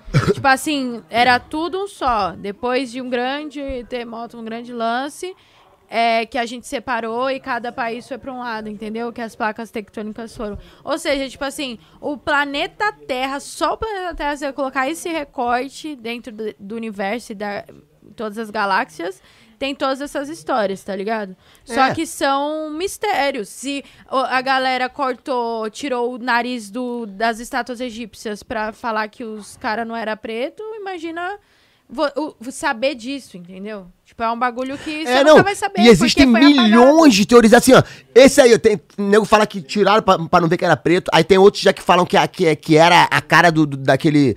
do cachorro, que era a porta do. do, do, do, do, do- do- reino do, inferno. do- do inferno. Inferno, é, sacou? E aí já vem tábua de esmeralda que tá ali embaixo da, da, da, da, da, da pata da esfinge, enfim, mano. A gente tem muito mais mistério do que a gente conseguiu. Agora que tem pessoas sérias que estão começando a lidar com isso e pensar assim, ó, vamos tentar descobrir qual que é a parada, tipo. A gente tá vivendo hoje o que Galileu viveu na época dele lá, que era isso, que era um monte de pessoas que ficaram assim, calma aí, compadre, não, como é que é o negócio aqui? É a Terra o centro de tudo? Não, meu irmão, calma aí. Os fatos aqui estão dizendo que são outra coisa, tá ligado? O cara teve a coragem de olhar e falar, não, gente, olha só, a gente precisa estudar isso direito. Que nós tenhamos hoje em dia a coragem de novo de olhar esses monolitos e pensar assim, cara, nós precisamos ter uma teoria plausível do que, que é que aconteceu aqui. No mínimo, comunicação global pra mim é tipo meio que fato, brother. Eu não acredito que as pessoas de Machu Picchu não tinham pelo menos a inteligência de que existia um reino chamado Egito que era a- a- com a arquitetura idêntica à deles. Mas eu não acho que também exista uma pessoa mais é, que tenha a humildade de olhar pra história do mundo de igual. Porque hoje em dia só é- essa galera grande, tipo o Elon Musk, é, tem desdém sobre pessoas que estão a- abaixo dele e pessoas que estão atrás da linha de Não é evolução. desdém, cara. A gente não sabe nem qual o desenrolado. De repente tem um monte de alien que já tá ali no Congresso falando pra ele assim: "Ó, não pode contar pra ninguém. A gente não sabe. Porque quanto É. mais você vai aprendendo, de repente, minha filha, chega uma hora que é isso. E se, se a teoria dos reptilianos for real mesmo, mano? E se for todo mundo réptil lá do sangue frio? Porque, ó, A Elizabeth não morre nunca. você entendeu a parada? E se for real, mano? Porque é o seguinte, eu tenho as minhas dúvidas, é lógico. Só que a ciência hoje em dia já começou a ver que o nosso cérebro, ele tem uma coisa que vem dos répteis e que nunca mais saiu, que o vagabundo hoje em dia fala que é ali que se encontra a alma. Existe dois, dois níveis da parada. Que a gente, a gente é, evoluiu do réptil, perdeu o negócio do, do sangue, do, do coração com três, três bagulho. Mas no cérebro existe uma coisa que ainda conecta essa parada. E o vagabundo fica assim, aquela glândula pineal. Pá. Será que isso não é resquício do, do, do, uma, do sangue reptiliano na veia de todos nós? Vagabundo às vezes fala, ah, de repente todos nós somos, mano. De repente nós somos uma raça híbrida que não era nem pra estar aqui. De repente o mundo é do, do de todos os animais e o ser humano. Aí, aí, sabia que isso começa. Uma teoria desse tipo. Ela começa a dar vazão pra um monte de outras coisas. Por que, que o ser humano é o único que é cruel com todos os animais? Porque de repente. Porque ele é o so- mais fraco. de- não, de repente somos nós, de repente nós não somos daqui, mano. De repente nós somos os únicos É. que estamos atrapalhando a perfeição do que é isso aqui. É isso mesmo, faz Já total parou pra sentido. pensar? Total sentido, pai. Porque o animal não destrói a natureza. Ele só Tá agrega. Ele só agrega, ele, ele tá fazendo a parte dele. É só nós que não tem um- É, uma, então. uma função no, no ecossistema. Essa teoria Essa é dos real. reptilianos aí é isso. E se, nenhuma, e né? se todos nós somos, parça. e se todos nós viemos do- dos reptilianos, mano, que tem esse bagulho do sangue frio, do pá, do matar por ser cruel, que é, que é a coisa meio do réptil, tá ligado? É- é- Todos, todo ser humano ele tem um pouquinho da parada. E é isso. E hoje em dia a ciência tá provando que na nossa cabeça existe, existem resquícios de evolução que são coisas que só tem nos répteis, tá? Sacou, mano? Você acha que vai chegar um momento em que a gente vai descobrir a maioria das. Eu acho que não, acho que cada vez mais a gente vai ficar no, no escuro, cara. Porque, porque assim, a atual estratégia de dominação, ela não é de clara evidência pra ninguém, cara. O livro é caro pra caralho, droga é baratinho, mano. Ninguém quer que você aprenda porra nenhuma. tá ligado? Ninguém quer que você aprenda porra nenhuma. As pessoas querem te ver fudido, mano. Achando que o, o, o, o, status é uma coisa que não é, tá ligado? A partir de que momento você percebeu tudo isso? a partir do momento que você conhece, começa a conhecer pessoas de classes diferentes da sua, mano. Sacou? Começa a conhecer um monte de rico. O rico não quer que você, que você, porra, mano, aprenda o que ele já sabe, brother. Por quê? Porque o avô dele era dono de uma escrava que de repente é minha tia. Você tá entendendo? Ele não quer que você saiba isso, mano. Ele não quer que você saiba que a fortuna que ele tem vem do trabalho escravizado, vem de te fuder, entendeu, mano? Então, pra ele é rentável que você continue na ignorância master, mano. Master. Por que, que todo mundo que ganha dinheiro no Brasil não vai pensar logo em, em, tipo assim, é, é, aprender outra língua? Tá ligado, irmão? Tipo, é, coisas que, que vão te trazer benefícios pro resto da sua vida. É, é, diferentemente de, disso, de comprar um monte de roupa da hora, pá. Porque, mano, a gente é induzido a isso, tá ligado? Só que quais são as marcas da hora? São tudo lá de fora, cara. A gente, a gente tá pegando o nosso dinheiro e gastando dinheiro do Brasil. Hoje acontece uma coisa que é, eu acho que talvez seja inédita. Você pode falar que é. Chegou a hora que a, a galera, a jovem da elite, quer ser a galera jovem da favela. Cara, também porque hoje em dia o lifestyle de favela vende. Só que eles, olha só, Exato. eles querem ser no final de semana. Eles não querem tomar dura da polícia quer de viver, mas não verdade. quer morrer, quer Não, viver como- não quer viver, ele só quer fingir que vive. É diferente, é só pagar no Instagram, cara. É só botar o duragzinho, é só botar a trança aqui, aí depois ele tira amanhã, pra pessoa não ficar olhando pra ele de cara feia na rua. A menina quer, é, é, ela quer, ela quer é, é, ter o, o sexy symbol negão e ficar assim, ó, bababá, babando o ovo, mas ela não queria levar ele pra apresentar em casa pra mãe de olho verde. Olha aqui, meu namorado, negão. É diferente a parada, mano. É diferente o, o tipo de desejo, tá ligado? O que a juventude tá desejando, na verdade, não é uma coisa que é benéfica pra todos. Sacou? Clara evidência é a gente saber mais sobre nós mesmos, sacou, mano? Tipo. E eu vejo cada vez menos. Eu acho, inclusive, que é o seguinte: na época que a nossa influência era francesa, antigamente, você parar pra pensar assim, eu leio bastante. Então, assim, na época de Olavo Bilac, na época desses caras, você ser burguês significava que você ia ter que aprender o máximo que você pudesse ser, querer ler pra caralho. Todo, todo mundo queria ser culto, brother, tá ligado? Hoje é. Quero ter mais dinheiro. Hoje o modelo é o americano, Homer Simpson, idiota. Eu quero ter mais dinheiro. Eu sou cachaceiro que tiro mais onda porque eu sou um imbecil. Eu queimo notas de 100 reais na beira de Balneário Camboriú porque eu sou um merda. Hoje é essa a intenção da pessoa, da elite brasileira, brother. Então, tipo assim, pra mim piorou, mano. Pra mim, a elite brasileira antigamente queria ser igual os franceses, queria andar de cartolão, pá, tirar onda que sei falar seis línguas, sete línguas diferentes, conheço tudo sobre o mundo. Hoje não. Hoje o modelo é norte-americano. Foda-se o mundo, não conheço nada que não seja da minha cidade. E foda-se todos vocês. É. Parece que virou moda ser feio. É aquela velha frase, né? Bonito ser Você feio. pensa que é bonito ser feio? É, parece que Aquela virou, tipo, frase. eu não vejo, mano, ninguém tipo, correndo atrás, tipo assim, é isso, mano, vou... A gente não sabe nem nada sobre nossos irmãos da América Latina, cara. mano. Uma loucura. E tá além ligado? desse bagulho de você ler sobre o mundo também, pela sua camisa eu vi que você gosta dos, dos mangá, né, mano? Da Pô, cultura. eu gosto, mas isso aqui é, é, é- é Cavaleiro do Zodíaco, É, da minha época, né? pô, é, Os relíquia. velhos, os velhos eu me amarro. E você, eu você é gosto. apegado? Você é apegado? Eu sou, cara, eu vou te dizer, é, é, é, eu sou uma criança que foi criado com o Cavaleiro do Zodíaco, né, cara? E eu vi muita televisão quando eu era jovem. Como eu disse, eu não tenho time de futebol, não fazia muitas coisas de moleque, tá ligado, mano? Ficava vendo TV e lendo. Então, porra, eu, eu lembro, pô, é, começou acho que em 92, eu acho, 93, passar na manchete. A gente, no colégio que eu estudava, eu estudava no Mirizolão. Todo mundo fez um plebiscito, cara. Porque a gente queria mudar, porque era, era exatamente na, é, era no horário do recreio, ninguém queria descer pro recreio. Não existia celular. Mas as pessoas arrumaram um jeito de pegar a sala de vídeo pra poder todo mundo assistir. E a gente fez um plebiscito falando: olha só, falando pra diretora, a gente quer não ter mais recreio enquanto o desenho estiver passando. Todo mundo da escola votou a favor, tá ligado? Todo mundo? Todo mundo. E o, o recreio era 15 minutos depois que o desenho começava. A gente mudou o horário do bagulho. Nós conseguimos mudar o horário, que a gente falou, cara, ninguém mais vai vir pra escola se vocês não fizerem isso. Porque todo mundo quer ver o desenho. Foi na época que bombou, que era isso, da manchete mesmo, tá ligado? Primeira vez que passou.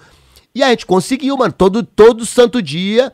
Eles mudaram o horário do recreio, em de ser 10 e meia, o recreio era 10 horas agora, porque a gente tinha 10 minutos pra poder descer lá, tomar um café rapidinho, subir correndo e assistir os 20 minutos do desenho, tá ligado? Eu lembro disso como fosse hoje, tipo, fez parte da minha formação intelectual, essa parada, tipo. Cavaleiro do Zodíaco, total. Muita gente, né? Muita Sim, gente. e antes disso até esses, esses que eram de, de é, Changeman, é, Black Kamen Rider. Eu lembro de vários desses aí, mano. Ultraman, nossa, Sim. eu pirava Eu vi no até Ultraman. Jaspion, brother. Jasper, você chegou a ver, assistir? Eu era bem molequinho, mas eu ainda lembro de Jasper, assim, lembro das, das musiquinhas e tal. Mas não foi a febre que nem Cavaleiro, do Zodíaco, assim. Eu já me lembro como indivíduo, é, foi a minha opinião. Eu quero ver porque eu quero ver, tipo. Jasper eu ainda havia induzido, qualquer coisa que você botasse, você ia ver. Você é bem pequeno. Pois é, mano, o Cavaleiros eu acho que pegou tanto a galera mais por causa da toda a história que tinha, né? Falava sobre constelação, falava sobre Signos. signos. Não, e eu acho que assim, é, é uma época que a tecnologia começou a fazer os desenhos ficarem melhores. É isso, não é um desenho mal feito, tipo um pica-pau da vida. Tipo, que você vê que. Tem mais movimento. É, que você vê que no pica-pau só a porra do pica-pau mesmo que se mexia, todo o resto era meio mal feito, assim, sabe? No Cavaleiro do Zodíaco, todos os desenhos, é isso, a constelação ali, o cavalo por trás era muito bem desenhado, tudo. É, enfim, o- os japoneses, eles tiram onda em animação, né, mano? Nessa época aí era isso, tipo, não, muito não tinha o que. Não tinha o que falar, tá ligado? As coisas da Disney eram mal feitas. Em, em detrimento de um, de um Cavaleiro do Zodíaco, por exemplo, tá ligado? Sim, mano, sim, sim. É, e tipo assim, ainda você continua acompanhando o bagulho de anime ou não? Cara, vejo alguns, porque meus filhos são viciadaços, tá ligado? Gostam bastante, então eles me mostram alguns. Tem vários que eu gosto. Teve um que eu vi esses tempos aí. Eu pego e vejo, sei lá, mano, três temporadas, vejo a porra toda, né? Tal de Dororô. Esse Nossa, era bem esse é demais. porra, demais, mano. Esse é eu demais. gostei desse aí, parceiro. Porra, mano, pra quem tá com nós aí também, pra você, Júlia, de saber qual que é, tava esse anime ele é tão sinistro, assim, ó, a história já começa bem pesada, porque, tipo, o pai da, da criança queria fazer um pacto lá, né, mano, com, os sete demônios. Com os sete demônios, pra ter poder e tudo mais, dominar a porra toda, e aí ele vende todas as partes do corpo do filho dele, mano. Você é louco. Tipo, E aí o moleque fica vivo, só a olho. cabecinha sem olho, Ele sem nada. fica vivo. E ele começa a, a pegar as partes deles de volta. Ele vai matando cada um dos espíritos pra poder. Ele é tipo um justiceiro Então, pessoal. mas no né? começo só tem a cabeça dele, todo o resto é de madeira. Ele fez um. um- ele- teve um, um cara que ficou cuidando dele, fez uma roupinha dele de madeira, É. sacou? E só tinha a cabecinha. E aí ele vai montando o corpo dele todo. E ao mesmo tempo que é todo violento, que tem essa coisa dos demônios, tem a Dororô, que é uma menina de rua, tá ligado? Que ela é mó malandra, ela resolve tudo na malandragem e, tipo assim, ela vira amiga desse moleque que não tem amigos nenhum, que ele não. Não fala, o moleque alguém- não fala. alguém Moleque não fala, não escuta, não enxerga. Tipo, é isso. É Dororô vira meio que o mundo dele, Mano, assim, ele protege. cara mas, é, o Pinóquio do multiverso. É, é. Se você for pensar, o Pinóquio... É meia ele onda do um Pinóquio, você menino. falou tudo, é meia onda. Só que, o- só que o Pinóquio dele, ele tem duas espadas de samurai É, nos braços em vez é. de ser. Não, que nem aquele, o do da Katsuki, que é, a- que é a da armadura. Mano, é o Sasori. Sasori. É ele É bom também, também. tá ligado? A história dele é foda. Porque, O, tipo, o mano, Sasori Naruto é é maneiro também. É, então é, do Naruto. Sasori é do Naruto. Ele é. Eu, eu, Naruto, não cheguei a ficar tão viciado, não. E é isso, tem muitos episódios, né, mano? Quando, quando é muito assim, É, aí já é me, meio que me, me- me perco. Mas Esse Dororô, sei lá, são umas sete história. temporadas, poucas. É, É, o Dororô dá pra acabar rapidão. é. Se Eu for vi- ver, o Dororô Eu acaba vi em rapidão. três dias e acabei Onde, onde bem... tem? Onde tem? No YouTube. No YouTube? Louco. Vou assistir, mano. Vou assistir. No YouTube dá pra encontrar, dá pra encontrar também no site. É tipo, ele tem duas versões, né? A versão nova, que redesenharam tudo, tá bonitão, e tem a antiga. Da a hora. antiga é mais sinistra, porque, tipo, mano, você vê o, o feto, mano, é um bagulho horrendo, Ah, assim, horrendo. horrendo, é. Agora, eh, funkeiro, você Gosto tem... de Dragon Ball também. Dragon Ball é Porra. louco, Dragon Ball. Você tem uma vida muito... que Você já deve ter passado pelos bagulhos mais loucos da sua vida, assim. Você já pensou em fazer um filme? Um anime? Um bagulho assim? Cara, eu tô escrevendo um livro. Eu já fiz um documentário, o LAPA, em 2008. Aham. Que é meio que um filme, os caras me filmando durante uns anos da minha vida, uns dois, três. Mas filme mesmo, tipo, é, é- é, ficção, eu nunca nem imaginei. Sei lá, mano, é- é, eu me vejo fazendo qualquer coisa no âmbito da arte. Mas não agora. Eu acho que no momento, como a carreira de, de rapper é uma coisa que ela tem vida útil, eu quero lançar mais disco, eu quero lançar pelo menos mais uns doisinho. Sabe? Aí depois eu seguro a bronca, vou, vou escrever romance, entendeu? Mas você tá escrevendo um livro, você disse. Tô. Chama Coque Pólvora. É, é uma obra de ficção. É a história de, de, de um malandro que o nome dele é Pablo, por causa do Pablo Neruda. Ele tem essa influência dos livros forte na vida dele. E depois de um tempo, o bairro também exerce uma influência forte na vida dele. E aí ele vira o Escobar, ele começa a traficar droga. Ele meio que renega essa coisa dos livros. Ele fala que os livros não vão dar. Enfim, é um cara que ele é aficionado, primeiro, num gênio da literatura que tem o mesmo nome dele, depois ele fica aficionado num gênio do tráfico de drogas que tem o nome dele. E ele fica lutando contra essa dualidade do, do, do eu intelectual e do eu que precisa do, do, do- das coisas de agora, da criminalidade, de se mostrar, sabe, respeitoso nesse tipo de, de, de, de ambiente, sacou? Isso passa no meu bairro, enfim, inventei um monte de gente. É uma história muito louca. Eu já, já tenho 10 capítulos já. Louco, foda. Tá. Mas eu vou escrevendo devagarzinho, tá ligado? Tô sem computador em casa agora no celular, então já tem um ano que eu não mexo, porque não vou ficar escrevendo no telefone. Eu escrevia direto no, no computador lá, mas tá indo. Antes eu fico pensando pra caralho no capítulo, aí eu vou lá, fico estudando os mapas, parada, porque tem muita coisa que é. Isso, o cara vai atravessar de um lugar, vai ir pra Bolívia, papapá, tem uma história. Aí eu tenho que ficar lá lendo no mapa como é que é que ele faria isso, né, mano? Na verdade, você Sim. meio que inventa tudo, sacou? Eu tenho algumas coisas que é difícil sem, sem você ter a experiência. Por exemplo, eu fiquei nessa de que, ah, ele vai pra Bolívia.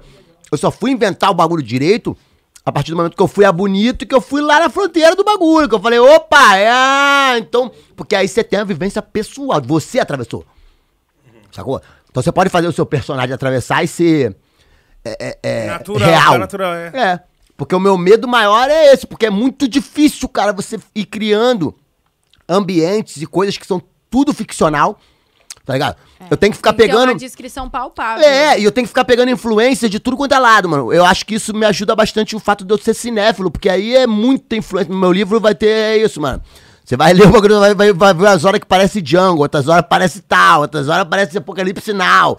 Porque eu vou meio que bebendo de todas essas fontes, sacou? É, é, é, é, na verdade, eu acho que é, é o único trabalho que eu tenho que eu tô jogando toda a minha influência, bagagem artística, literária e de vida mesmo, pra poder inventar essa parada e conseguir fazer isso ser consistente, tá ligado? Tá ficando interessante. A maioria das pessoas que eu mostrei, as pessoas ficaram tudo malucas. Pô, já quero ler. E uma maneira é isso, eu mostro pros outros, o nego fica assim, caralho, eu já amo tal personagem, amo tal, quero saber o que aconteceu com tal. Eu falei, pô, então tá dando certo, porque as pessoas personificaram mesmo os outros. Que eu tive que inventar, sei lá, o bando do cara todinho. Tive que, sabe, aí, aí tem uma hora que tem uma briga entre ele e um outro cara que era ex-amigo dele, que ele vai embora pra Bolívia, quando ele volta, o cara tá dono da porra toda com os bagulho que era dele. Aí vai, vai entrar uma guerra muito louca. E é difícil fazer livro preto. Você precisa descrever aquilo que tá na sua Não, cabeça. e primeiro, você precisa ter o começo, meio e fim. Começo, meio Não dá fim. pra você ir inventando sem ter o Altos final, e mano. baixos, é. Não, não dá pra você inventando sem ter o final, mano. Se eu tivesse isso, eu não, não conseguiria fazer a. a- Então você tem um final já. Tenho, lógico. É, Eu, eu- eu inventei uma história assim, assim, assado, esse personagem principal, assim, assim, assado. E aí, eu fui vendo que eu fui ter que. colocando inúmeros personagens, é, é, é, como se diz, coadjuvantes. E aí, mano, quanto mais você vai colocando coisa, mais você vai tendo que deixar essa coisa densa, tá ligado? Com certeza. Quanto mais personagens coad- coadjuvantes que eu ia jogando, eu falava, caralho, eu tenho que inventar tal coisa. Por isso que eu não. Que eu não que, eu, Você não pode colocar o nome e esquecer ele lá. não, eu optei por não é, é, fazer um bairro fictício justamente por causa disso, porque eu, eu queria que o bairro pudesse sentir. Então eu fiz o meu bairro, da onde eu nasci, tá ligado, brother? A história se passa, porque aí, mano, é, é, é, é um chão da onde eu posso ir, brother. É Jardim Catarina, tem, faz parte da história do meu bairro também. A história do meu bairro, a parte é real, entendeu, mano? Só aquelas pessoas que eu inventei ali no meu bairro que não. É meio como eu tive- se eu tivesse na minha rua e inventasse um cara que mora ali, outro cara que mora acolá, eu tive Na minha cabeça eu tenho a casa deles, tenho a família deles, tem tipo, até coisas que não vão aparecer no livro, sabe? Porque você tem que personificar essa parada real, tipo. É igual música, mano. Só que música, a diferença é que a gente faz três minutinhos. Então, a- é, o, o conteúdo literário, ele, ele- ele é é a parte mais fácil de você fazer o rabisco ali, o final. Tá ligado? É. Mas também tem a coisa de você inventa o começo, inventa o meio, enfim, tá ligado? E é difícil quando você escreve um livro, você tem é, que, que tomar cuidado de não estar sendo muito breve e também não estar sendo muito prolixo, ou seja, falando a mesma coisa há muito tempo. E só uma- e, e- tem que ter muita referência, assim como tipo, Não, sim. você compor, você tem que ouvir muito som, Pra quem lê, para quem vai escrever um livro, tem que ler muito livro. Não, e eu vou te dizer, eu, eu tô fazendo devagar, já devo ter uns anos que eu tô trabalhando nisso, até porque eu acho que o meu futuro é esse, mano. Eu me vejo no- futuramente trabalhando com a literatura. eu sou um literato, cara. Eu não vou parar de fazer coisas quando eu parar de fazer rap, tá ligado?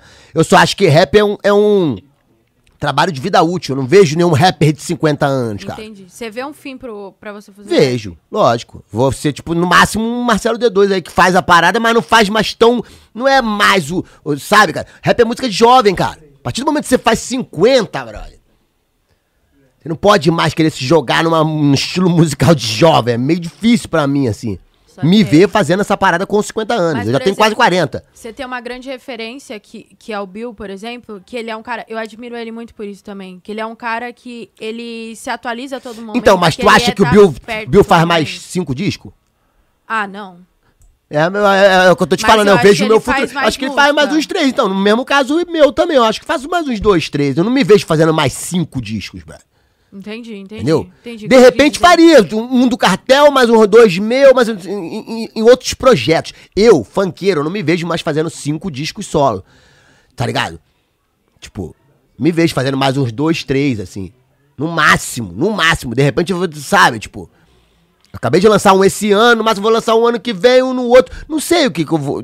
é, posso estar falando besteira também. De repente a, a vontade Não, volta é, a de você querer fazer vem. de novo. Mas eu acho que eu vou querer me envolver. né? É, eu acho que eu vou querer me envolver em outro, outro tipo de coisa. É isso. Tipo, o Marcelo D2 fez, fez um disco cantando bezerra. Acho que a minha onda vai ser essa. Vou querer fazer umas músicas dos outros. Me enveredar em fazer. Tipo, o Brau fez que fez um agora que é com banda, que é pra. Sabe? Tipo, fazer outra coisa. Porque, tipo, chega uma hora que, mano, tu já fez tudo. Tipo, é isso. Vai falar a mesma coisa que você falou de 2008. Agora ainda com 40. É, tô- difícil, entendeu, mano? É, sim, mano. faz Não, sentido. e ao mesmo tempo é isso, querer fazer uma coisa que é completamente jovem. Eu já acho que é isso, é, rap tem essa alma jovem, mano. Sabe? É um jogo de jovens. É tipo futebol, mano. Você não vê o cara. Vai virar técnico no máximo. De repente é isso. Abre uma gravadora, bota uns menores pra trabalhar, mano. Eu, eu mesmo, fazer o bagulho depois de isso, rapper de 52, não me vejo, cara. Sabe?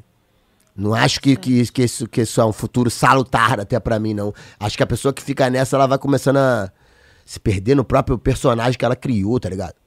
É isso. Eu, eu me vejo trabalhando com letras, mas não necessariamente fazendo poesia em forma de rap, sacou? Pode crer. Entendi. Eu, eu, eu acho também. Tem, tem uma questão também. Você é um. assim, a gente tá, vocês até estavam falando antes de eu entrar da questão do trap, do gangsta rap. Você é um cara do gangsta rap, assim. É, você acha que esse bagulho, com a realidade que a gente vive hoje, e com os artistas do rap sendo cada vez mais versáteis, ele vai voltar. Eu acho que assim, cê- é, é, eu tento jogar em todas as bases, assim. Eu sou uma pessoa do gangsta rap, porque a minha essência é isso. Só que eu tento jogar nas, nas 11, cara. Eu tento fazer trap também. Eu só, eu só não quero é, é, me qualificar a uma tendência, porque isso te fode. Porque a tendência ela vai embora, mano. Entendi. O bagulho é cíclico. Eu faço rap desde quando não era moda e alguma hora vai deixar de ser de novo e daqui a pouco volta a ser moda de novo. Eu não posso pautar a minha parada através desses modismos e desses achismos. É, é, tinha um amigo meu que falava assim, ó. Tem dois tipos de pessoas, cara. Tem quem faz e tem, tem quem age e quem reage. Eu não, não tô aqui pra reagir, eu tô agindo. A reação ela vai ser ou, ou benéfica ou, ou não. Se eu ficar pensando no, no, no fruto da parada, eu não faço. Música é vômito também, cara. Ao mesmo tempo que eu faço pros outros, eu faço pra foda-se os outros. É muito difícil de entender, mas essa é real, tá ligado? Ao mesmo tempo que é pra você, é meio que foda-se o que você acha, mano. É a minha parada, minha visão, sabe? Mano, eu pensei assim por um bom tempo, tá ligado? Acho que até o. Até o Logos, assim, o meu álbum de 2019, eu fazia música pra mim, tá ligado? Eu falava, mano. é Eu faço tipo pros música- outros também, mas não é, não é na intenção de agradar. O que eu digo é assim, ó. Tomara que pegue alguém, mas é, a, é o meu história, lamento. É, seu é- é- é o meu, é a minha alma, mano. Se vai atacar tua alma também, que seja de uma, de uma boa forma, mas pode ser que não seja também, cara. Sabe? Eu quero causar alguma coisa em você. Pode ser ojeriza, brother, às vezes, sabe? Não me interessa o que vai ser. Não me interessa a reação que vai ser. Tô cont- contando que ela seja uma reação.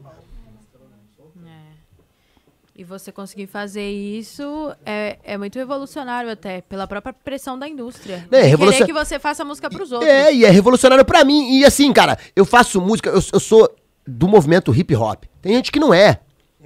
Tá ligado? Rap e hip hop são coisas completamente diferentes, ao mesmo tempo que elas são é, é, é, homogêneas, elas não se misturam em determinadas situações, tá ligado?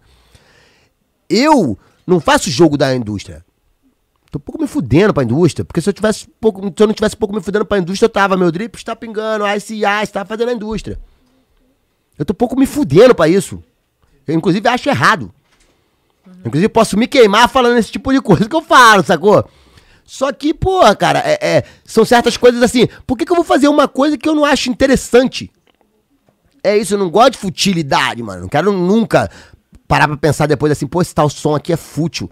Mesmo que eu fale de qualquer temática, não, o importante é fugir da futilidade, porque é alma, porque música é, é- é- Tá ligado? É muito autoral, ainda mais rap, cara. Tipo, não é pra fazer o chibom bombom, não é pra fazer o, o, o, o, o mexe a cadeira. Se você conseguir fazer também, brother, caralho, legal, mano. Vai fazer uma pra virar, e pá, mas não é, mano. Tá ligado? Isso daí é mó ilusão, pai. Você fala assim, ah, não, vou fazer uma pra virar e depois eu faço o que eu quiser. Isso daí Irmão. é mó, mó ilusão. Ó, coisa, coisa de, de, de, de experiência própria. Todas as músicas dos meus discos eu achava assim, pô, essa vai ser a que vai virar, é a que virou lado B. É a que menos nego viu. Todas as que eu achava assim, pô, essa daqui, mano, nem vai, essa aqui é a lado B. Essa era a que bombava, brother. Eu. Uma coisa que eu aprendi é que eu não sei o gosto popular mesmo. Não sei mesmo, brother. Depois de velho eu fui entender isso. Eu não sei o que, que é que vai agradar, brother. E todas as vezes que eu tentei, eu falhei miseravelmente, porque nunca eu acertei. Era isso, disco do cartel, a tal música que vai bombar. Não, não é essa que bomba. Que bomba é a outra que eu imaginava que eu quase não fiz, porque eu fiquei assim, porra. Sabe? Uma coisa que eu aprendi é que se tem uma coisa que o músico não sabe é o que que é que vai dar certo, o que não vai dar. Isso é a maior história, mano. Esses caras que vêm e falam assim, não, eu tinha já um plano. Mentira do caralho. Mentira, brother. Você nunca sabe o que vai acontecer, tá ligado? Com o que você grava na cabine, mano. O que importa pra mim é a cabine, mano. É o caminho, não é o que, que vai acontecer com o depois do caminho. Tem algumas músicas que bombaram mais do que outras, tem umas que fizeram muito sucesso. Eu não posso controlar o sucesso. Eu posso controlar o que eu penso, eu posso controlar o que eu quero passar, eu posso controlar um monte de coisa. Tem outras coisas que eu não posso controlar, mano. O quanto sucesso vai fazer ou não determinada coisa. Tá ligado? Quanto. E eu nem quero tentar controlar, porque aí é a burrice do, do, do ser humano. Porque você não controla, isso é matemático, cara. Isso é um bagulho que, tá ligado, mano? Se você soubesse, porra, se você, tá ligado? Se você soubesse como fazer todo sucesso toda hora, mano. Você vai ver entrevistas sobre os caras, você vê assim, ó, a maioria das pessoas que a gente acha que é de sucesso, teve um monte de fracasso que você nem sabe qual foi o fracasso, mano. Você já tava vendo aquele documentário do Dr. Dre lá, com, tem no Netflix. Isso tu vê, tu, tu acha que o cara é bem sucedido no rap há 30 anos. Porra, só sucesso. Não, mano, teve dois discos que ele fez que não bombou, aí fez aquele com, com The Firm lá, que é Nice, AZ, que também foi fracasso de venda. Foi negociar o bagulho com a Apple, soltou no, no, o Você verbo entendeu? no ar, Fez um monte. a A, gente só vê os sucessos, mano. A, a- medida do sucesso ela tá definida no quantos fracassos você conseguiu aguentar, mano. Dr. Dre é isso, ele conseguiu esse fracasso e esse fracasso. E aí a, a gravadora queria quando abandonar ele. chega- Aí o cara vai e acha o Eminem. É isso, mano. É, é no meio do fracasso você fala, não, eu vou continuar, mano. É isso aqui. E aí o sucesso acaba que é- ele é, é, é- é- como se diz, ele é...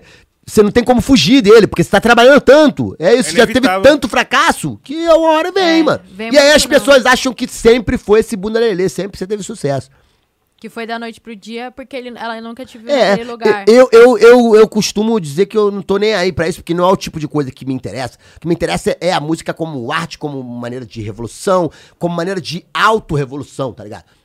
É porque esse tipo de coisa, o sucesso aqui é efêmero e eu não vou conseguir controlar, mano. Eu vou acabar morrendo. Um monte de músico que fica se preocupando com isso dá tiro na própria cabeça, brother.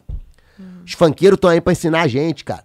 Porrada de funkeiro vagabundo ia pra Xuxa, o caralho. É, é, Planeta Xuxa. Ficou um monte famosão. Aí os caras roubaram o direito dos caras. Aí teve um monte aí que, mano, teve uns dois, três anos no Rio que é isso, mano. Se matou, cara.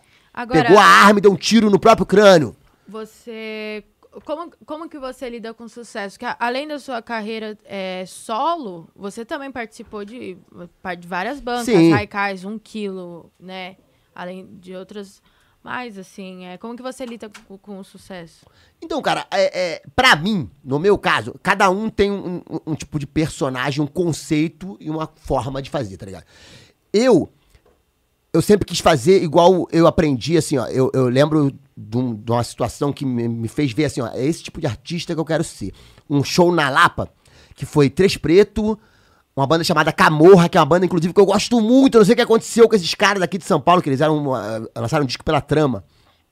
Era muito bom, muito bom esse, essa banda, Camorra. É, e RZO, e era é, é, eles apresentando Sabotagem, apresentando a Negra ali. A RZO, participação do Sabotagem. E quando acabou o show da RZO, mano, eu me lembro como fosse hoje, assim.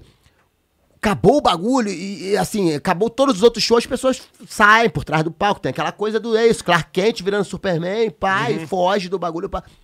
E os caras do RZO desceram do palco, mano, e vieram apertando a mão de todo mundo do bagulho, mano. Tinha, sei lá, 3 mil pessoas. Vi os caras descendo e indo de um em um. Não tinha aquela coisa de tirar foto. Então era o. O Sandrão vinha, é, agarrando as pessoas, sabe? E eu falei, pô, é assim que eu quero ser, tá ligado? Então eu sempre tentei ser assim, eu sempre tentei ser o mais acessível. Dar um quilo lá, e se todo mundo ia lá pra trás, eu descia do bagulho pra ir lá falar com as pessoas lá fora, brother. Sem segurança. Todo mundo tá com segurança, mas não precisa de segurança, mano. Pra minha cara, brother. Quem vai encostar Quem vai a tentar? nessa porra? É, tu tá entendendo? E eu descia sem segurança. Mas aí é o meu jeito. Tem porra de gente que é isso, que vende todo um- um- um todo um Clark Kent virando Superman, tá ligado? Eu sou Clark Kent Superman, mesmo filho da puta, tipo, tá ligado, irmãozão? Eu, eu sempre quis é, é, me manter acessível a esse ponto disso, de descer, de olhar nas pessoas, no olho dos outros, sabe? Mas é um jeito de que eu quis ser. E vendo os caras do RZO fazer assim, dessa maneira. Tem bandas que, tra que, que tratam esse tipo de coisa com muito mais é, é, glamour. E eu entendo também, porque esse bagulho é um blefe, mano. O jogo é um blefe. Você bota 10 primos teu, cada um com um monte de camisa tua. O outro chega sozinho, as pessoas vão falar que eu sou mais do que ele, porque chegou 10 primos meu com camisa minha, as pessoas acham que todo mundo trabalha pra mim.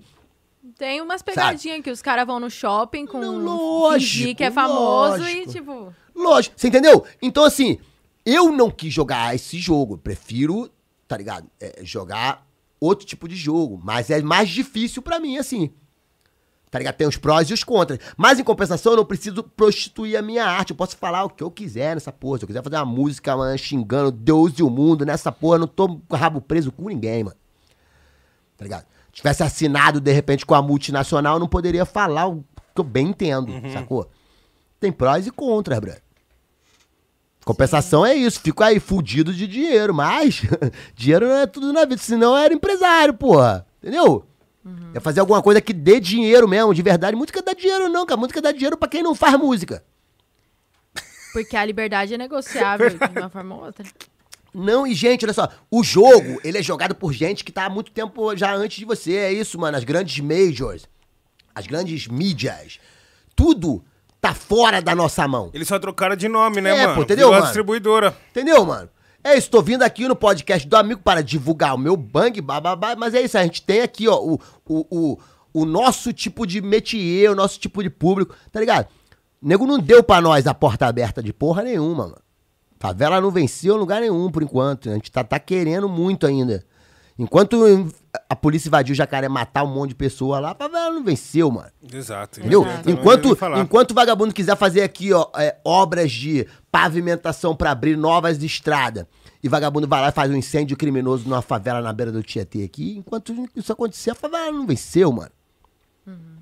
Inclusive, você tá no Favela Vive 2. E é um projeto de muita importância, assim. Sim. É, como é que foi participar dele, o processo, a vivência? Porra, assim, é, é- Primeiro que já é, mano, fazer uma música com o Bill, né, cara? Bill é uma lenda viva do meu estado, tipo. Bill é, é- é- Muitas das vezes fez as vezes de meu pai ali. É isso, é um pai postiço. Rap. Os caras do rap foram meu pai, mano. Mano Brown, Bill, Dexter. Os caras me deram orelhada quando não tinha quem me dar orelhada, você entendeu, mano? Então, assim, é, é, é um processo muito é, é, prazeroso, mas também ao mesmo tempo é aquilo assim, eu sou muito competitivo, então eu fiquei assim, caralho, eu preciso fazer o verso, o verso, tipo. E eu tenho uma mania feia, assim, eu sou músico solo, né, mano? Então, sempre que eu vou fazer alguma coisa pra alguém, pra participação, todos os versos que eu fiz de participação, eu escrevo na hora que eu vou gravar no estúdio lá, mano, entendeu? Porque se eu fizer na minha casa, eu guardo pra mim. tá ligado? Sim. Se eu tivesse feito Favela Vive dentro da minha casa antes de levar lá, eu ia ler aquilo ali e ia falar: assim, esse verso é meu pro meu próximo disco, foda-se, eu vou fazer outro pro Favela Vive. Eu ia fazer três. Se os três ficam muito bons, eu ia guardar os três pra mim. Então eu fui pro estúdio na hora de gravar e escrevi lá, mano. Do mesmo jeito que eu fiz o Poesia de Sexta-feira, do mesmo jeito que eu fiz o Libertário Não Morre, do mesmo jeito que eu fiz o, o, o A Queima-Roupa com Costa Gold, tá ligado? Do mesmo jeito que eu fiz o Quais São Suas Intenções com a Racaste, todos esses, mano, eu chego no estúdio, sento, rabisco e gravo na hora, mano. Mano, aquela com o gordo é muito louca também, parça. Que é do meu também- disco. É, é. Ah, então, mas essas aí, ó, eu faço na minha casa. Aquela ali. Mas também eu fiz no estúdio também, a com o Gordo, que é o Sem Limite. É, é. Porque que acontece? O Gordo, ele fazia a roda de rima de São Gonçalo lá, cara. Antes do Gaspari fazer a roda, Batalha do Tanque, quem fazia era o Era o Luan Gordo. Gordo. Ele começou a fazer a roda lá. E aí, mano, eu, como era de São Gonçalo, panteão do bagulho, eu falei pra, pro Gordo assim, olha só, cara, eu sempre fiz questão, falei, olha só, a, a Batalha do Tanque vai ser a única roda de rima do- que eu vou de chinelinho. Vou estar toda semana porque eu acho muito importante eu estar presente. Eu sou o maior nome do hip hop da minha cidade no momento. Isso era antes de ter Orochi, de ter Pelé, de ter. Toda essa galera veio da Batalha do Tanque, tá ligado? Eu achava que eu tinha a necessidade e o dever, brother, de estar toda semana lá, mano. Tá ligado? Era o único lugar que eu sei ia me encontrar de chinelinho de dedo, é isso, mano. Acessível a tudo e todos, porque é isso, tá ligado? Independente de dinheiro. Era uma coisa que a gente fazia pela nossa cidade. E aí tinha um estúdio em casa. E toda quarta-feira que a gente saía da roda, eu falei pra ele assim, mano, você tem um estúdio na tua casa. Por que, que a gente, toda quarta-feira, quando acabar a roda, a gente não marca uma sessão na tua casa na madruga, brother? A casa dele é no morro da. Era na favela da Coruja lá.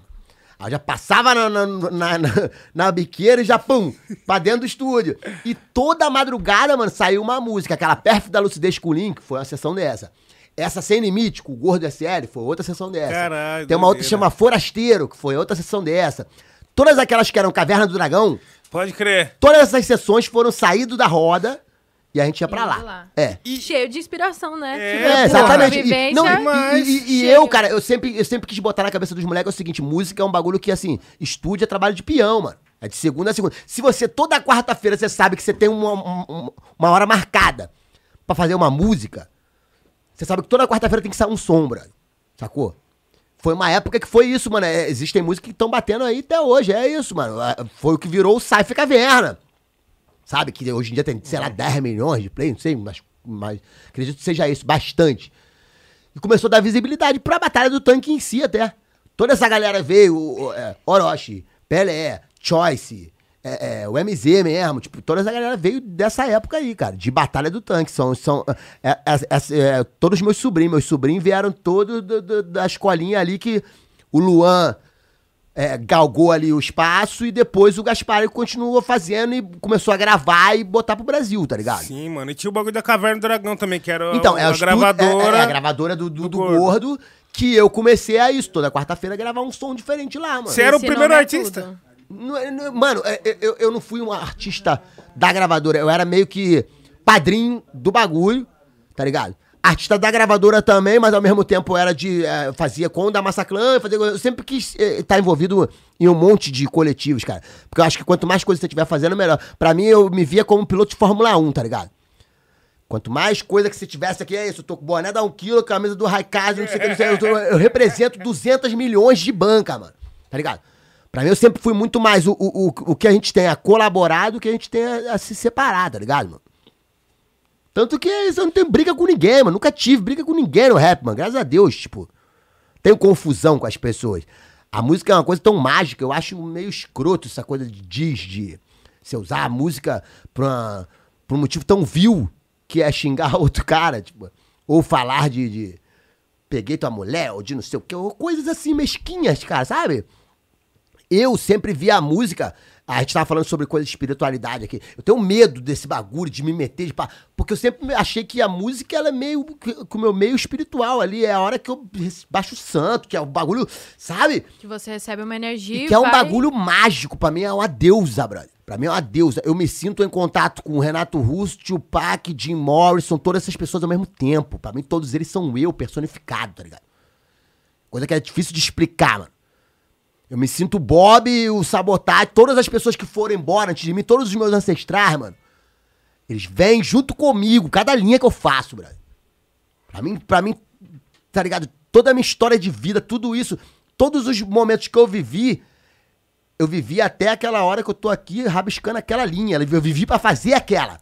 Agora sabe? eu entendi o que quer dizer o peso da caneta. É. É, isso. um bagulho que é muito mágico, mano. Como eu vou pegar essa magia? Como eu. é Assim, ó, eu sou um xamã que aprendi a me comunicar com o universo na linguagem do som. Eu sou uma pessoa que aprendi a viver eternamente, tá ligado?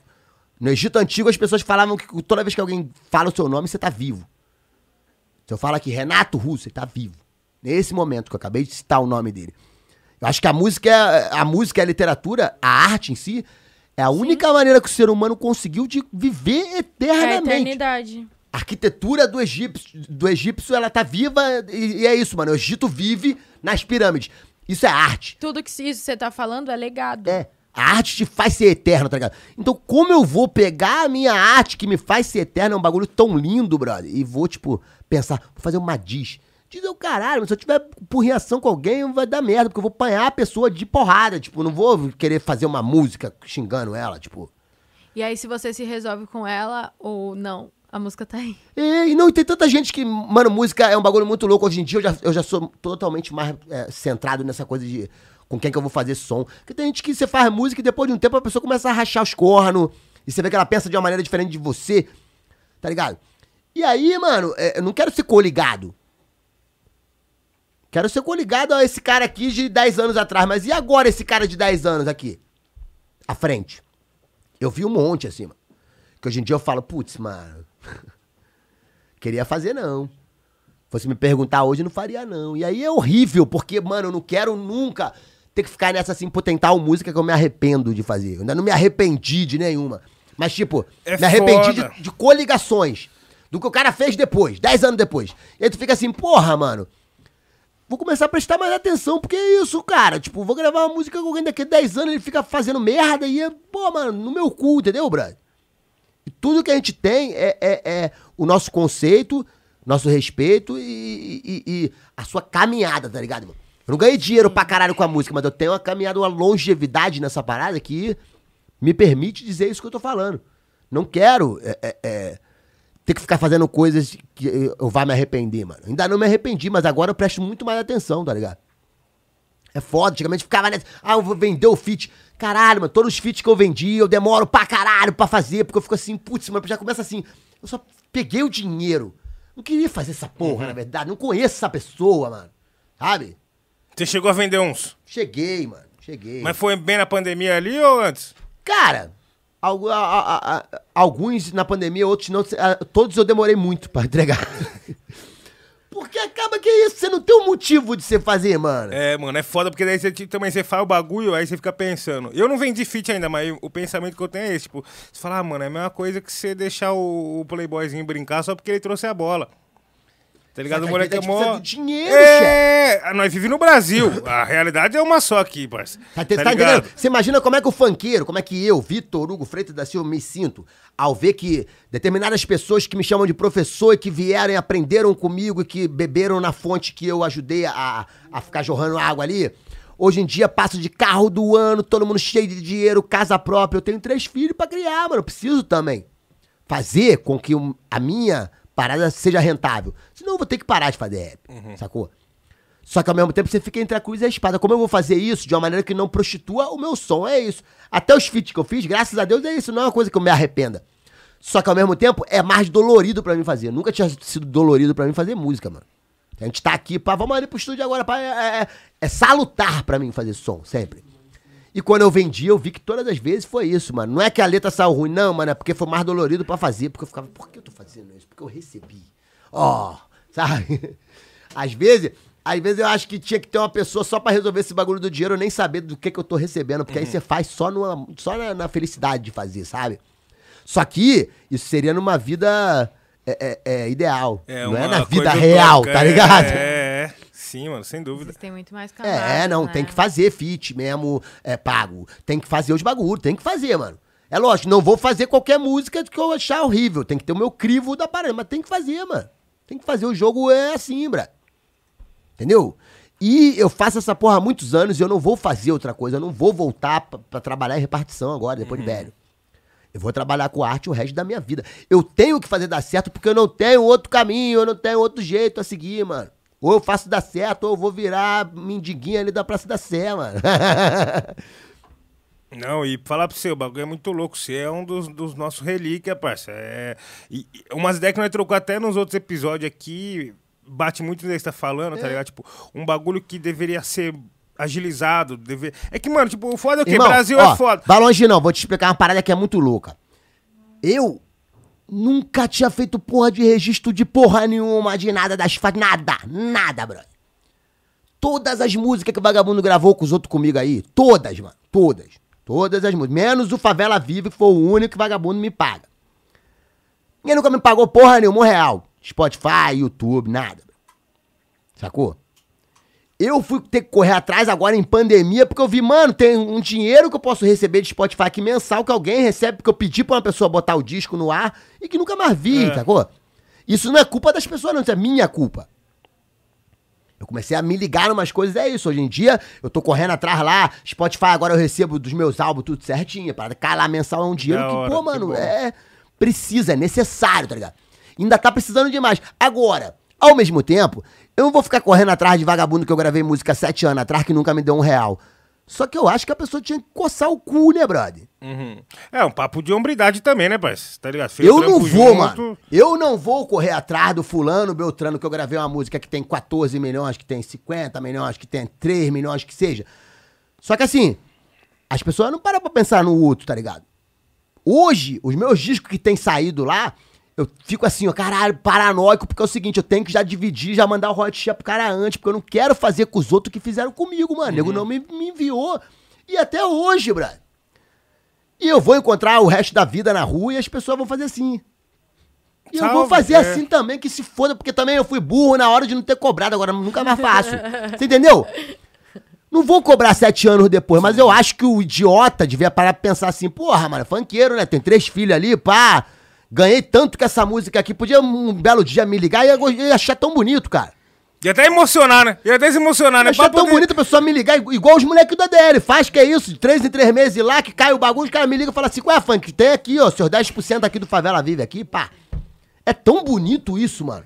Eu não preciso pedir, não, brother. É o bagulho espontâneo, né? É, mano. E só pra concluir essas ideias, que, tipo assim, que nós tava falando semana passada aí, que é o quê, mano? É, tá demorando muito dos caras que, que tá ganhando muita grana com esse bagulho e pensar em fazer um fundo pra poder, né, tá ajudando o pessoal que galgou o caminho antes, parça. Eu vejo isso. Tipo assim, ó, lá na gringa até tava um- umas ideias dessas, eu sei que, tipo assim, a vivência é diferente. Na gringa tem umas ONGs É, hip hop, é. vagabundo consegue fazer dinheiro assim, né? É, porque, tipo assim, mano, é, é o que você falou, Funk. O bagulho, tipo, não é ideia de talento, não é ideia de, de, de marketing, é não, mano. É, pa- é falta de informação, É. irmão. É. Tá ligado? Eu não sabia nada. Ninguém eu fui chegou. entrar pra UBC agora. Então. Eu fui ter isso. Fazer uma lista de todas as músicas que eu trabalhei, mandei lá pro bagulho da. Warner. Pra vagabundo poder ir lá cobrar. Eu não vou cobrar, mano, o fulano de tal que eu gravei uma música há cinco anos atrás. Porque é isso. Mas às vezes também, mano, o que, que eu paro pra pensar? Não é nem maldade do, do fulano, não. Às vezes a pessoa nem parou pra pensar que eu tô precisando, brother. Só que, mano, tem que parar pra pensar. É Brasil essa porra, Porra, de cara. fato, cara. Ô, mano, mundo- um bagulho, um bagulho que, me, que me deixou chateado foi a primeira, a primeira mão. Agora eu não sei como ele tá, mas a primeira mão que eu colei lá no Rio, lá, mano, eu trombei o Chacal, tava de rua, mano. Não, não, melhorou, melhorou. É, tá porque, porque é, é, pelo menos a, a, a adicção dele, ele deu uma trava, tomou ibogaína lá. Eu tomei essa porra também, mas meu. Que isso aí? Ibogaína é um bagulho que te reseta todos os vícios do seu corpo, mano. Eu fiquei uns tempos sem usar nada, mano, depois que eu tomei a parada. Só que eu tomei dentro de casa, quase morri. Como não, não, não, é não falo pra ninguém fazer, porque o que eu fiz foi uma loucura, tá ligado? Você toma isso com, com a- um assessoramento ali, pessoas te vigiando, você vai pra uma clínica, tá ligado? Igual o Chacal fez, tomou essa porra num lugar, sacou? Tem pessoas que vão te proteger pra, pra sua bad que vai bater, mano. Entendeu? E bogaína é a planta que. O Chacal, por exemplo, ele diz que veio de outro planeta. Ele vai falar assim, mano, pra mim essa porra é do ZT, mano. O bagulho te ajuda, te reseta. Eu ouvi falar essa fita. Foi você que ouviu falar essa Reseta todos os vícios, tá ligado? Eu fiquei três meses, quatro meses sem usar porra nenhuma depois que eu. que eu- Nem cigarro. nem cigarro, mas aí depois eu voltei porque a porra toda. Aí, aí, aí tudo depende do- da sua falta de, você vergonha na depois, cara. de você É, depois. da sua falta de vergonha na cara, porque o bagulho te reseta. A, a minha vontade química, física, não tinha mais. Porque é o seguinte: quando você é dependente químico, depois que você fica é, é, é, 20 anos usando a mesma substância, se você fica três dias sem usar, você não consegue cagar. Sim. Isso eu tô falando da, da- da- do que faz no seu físico, tá ligado? Você vai ficar com ânsia de vômito, você vai ficar ah, mordido, porque você precisa, é química, tá ligado? A ibogaína, ela corta esse bagulho no... Corta puxando, você não Mas precisa mais. Você... não você- precisa mais, reseta o bagulho. Só que aí você volta a usar as coisas se você quiser ou não. Você que usou sozinho deve ter passado por uns terror, né? nessa Passei brisa. por muito terror, usei na noite de ano novo. Nossa, Van Helsing demais. Mas eu precisava. Naquele momento eu precisava. Mano, um ano antes, eu tinha passado ano novo, sabe como? Eu tomei 38 gotas de Rivotril e dormi do dia 29 até dia 1 Eu falei, esse ano eu não vou ficar assim, mano. Tipo, ou vou me matar tomando antidepressivo, porque o problema maior pra mim das, das drogas é, o- é esse bagulho, é o pós. Eu comecei a tomar muito remédio, e remédios são pior do que qualquer droga, mano. Rivotril, Ropinol, é pior do que cocaína 10 milhões de vezes, mano. Me fez 200 mil vezes mais mal. Eu não conseguia dormir sem o bagulho mais. Chegou uma época que é isso, eu tomava um pedacinho de Ropinol pra sorrir. Acordei de manhã, pô, mano, já vou tomar já logo aqui logo, tá ligado? Tipo. E, mano, você tem que tomar um comprimido pra viver é a mesma coisa de que você tem que dar uma carreira pra viver, do que você tem que usar isso aqui. Mano, é vício, tá ligado? E eu fiquei naquela, não, vou tomar, vou resetar minha cabeça, pá, é isso. Resetou. O- os ricos, mano, tem feito, sabe o que, inclusive? Aquele lá, Léo Dias, que é cheiradão, pá. Ele faz isso, Ele ele, vai pro bagulho, toma ibogaína, fica três meses limpo, aí volta pra rua, enche o cu de, de droga de novo, volta pra lá, toma ibogaína, fica três meses limpo. Caralho, nessa daí vai, vai travar o chip, filho. É. Vai travar o vai chip. travar o chip. É a restauração, né, do PC lá. É. É, o que, o que o nego diz é exatamente isso, reseta a tua, a tua coisa do- de, de, de vício, sabe? Só que, mano, e é caro pra caralho, eu gastei mó dinheirão pra comprar esse bagulho. Comprei no Mercado Negro, entendeu, mano? Não, não indico a ninguém fazer o que eu fiz. Até porque depois eu usei de novo é isso. Mano, falta de vergonha na cara, pior das coisas pra você continuar usando droga. Tipo, não adianta você não, não perder a... Se você não perder a vergonha na cara, mano. Pode te mandar pro meio do deserto, você vai arrumar um jeito, vai cheirar areia. Vai tirar areia. Aí, família, vocês estão curtindo? Espero que vocês estejam curtindo o episódio. Lembrando que dá pra rolar o superchat. 10 reais aí pra você mandar uma pergunta pro funkeiro. Ou 30 pra gente conseguir divulgar tua carreira, tua música, teu negócio, aquela coisa. E, mano, a gente tá muito feliz de te ter aqui. Queria agradecer de novo sua Ah, agradeço eu. presença. Um papo super legal. Nossa, tô super envolvida. Achei, Nossa. tô achando foda. Mano, pra mim tá sendo um bagulho, uma realização pessoal também, tá ligado, parça? É, em, em- em homenagem aos anos aí de, de, de rap também, e é um bagulho foda. O meu. Minha satisfação pessoal também é poder estar trampando aqui no Rap Falando e trazer, mano, figuras igual você, funkeiro. Pô, tá ligado, certeza, parça? é verdade. A gente Que daí tá é, é- muita é coisa. ideia, mano, de pessoas reais, parça, tá ligado? Tem nada montado, é bagulho de pessoa real. Não, é, existe, sacou, existe um- uma estratégia é, é, que é fadada ao fracasso, que é essa coisa do, do montado, tá ligado? E o montado, ele não vai, ele não vai é, é, conseguir ter longevidade, cara. Porque ele, o nome já diz, ele é montado. ele é Agora você tem que montado. desmontar a parada, sabe? Tipo, Exatamente. e, e, e- e música, ela lida muito com, com o intelecto, com o pensamento, com, sabe? Então, mano, eu, eu não concordo é, com esses montados. Eu até acho que eles existam, eu, eu aceito, mas eu não me submeto. Porque, tá ligado? Tipo, não, eu não vou conseguir ser. A realidade é isso, mano. Imagina eu querer ser agora o, o trapper, tipo. Eu até tenho. Velho tralha, pô. Eu até tenho, eu até tenho algumas atitudes pra mim. Esse é o bagulho, mano. Pra mim só tem que abrasileirar o barato. Por exemplo, ó, vou falar um- um- uma experiência tipo Raga. Eu conheci um Raga brasileiro que era assim, Ride my selecta, brother. Eu ficava, pô, prefiro ouvir o já da Jamaica. Aí eu ouvi um malandro chamado Sacal, brother. O nome- O disco do cara é Gangsta Jag. Gangsta o quê? Gangsta Jag. Ah, A primeira faixa já é cipoada na moleira. Eu falei, mano, o cara fez um refrão que é cipoada na moleira. Isso é Brasil pra caralho, irmão. É o raga que eu levantei e fiz assim, puta que eu pariu. É Tipo, é- você tá entendendo, mano? Eu quero ver o trap ter cara de Brasil, mano. é E o eu vou- funk, mano, é o funk. É, não, não, mas mas vou te falar. Cada vez mais tá, tá, tá se é, é, é, metamorfoseando. Acho que vai, vai surgir um novo monstro dessa parada. Que vai ser isso, é meio lia- liagem do funk.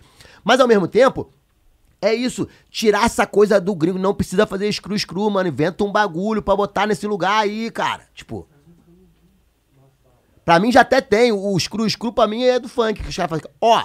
Ó. Ó, esse ó, ó é o screw screw do Brasil, chefe. Tá ligado? Não precisa ir muito longe, mano. Tá aqui, tá na nossa cara o bagulho. É, tipo. quando a tia não sabe o seu nome, é ó, ó, É, ó.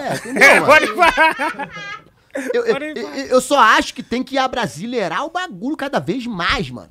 Quero que o trap tenha longevidade, até porque trap pra mim é Miami Bass, é rap também, tem tudo a ver com a minha parada, tem tudo a ver com o Rio de Janeiro, tem tudo a ver com o rap que era feito nos anos 80, que era Gigolo, Tony, os caras cantando rapidão, com a batida meio Miami, tem tudo a ver, 120 BPM, eu, eu já acho que, que tem uma cara mais brasileira até, do que o Boom Bap pisada, né? Boom Bap tem cara de, de, de metrópole. Boom Bap tem cara de São Paulo, tem cara de Porto Sim, Alegre, sim. tem cara... O Bap não tem cara de, de porra, tá ligado, mano? De, de, de, de, de subúrbio.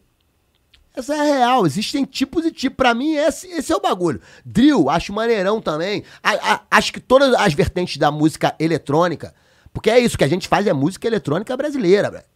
Quem faz funk carioca, quem faz trap, quem faz rap, quem faz, faz música eletrônica do Brasil, mano. A gente tinha que pensar que nós todos somos um povo muito maior, mano. O Alok tá no nosso mesmo miolo, tá ligado? é, é, É, mas É um pulo pra lá já tá no Alok. É, dois tanto, o palitos. Al- tanto o Alok quanto o Glória Groove, quanto todas Todo essas ramificações, Ludmilla. todas essas ramificações fazem parte de uma mesma árvore chamada hip hop. Ela é gigantesca, ela tá com os galhos jogados assim, ela tá um jequitibá gigante imenso, tá ligado?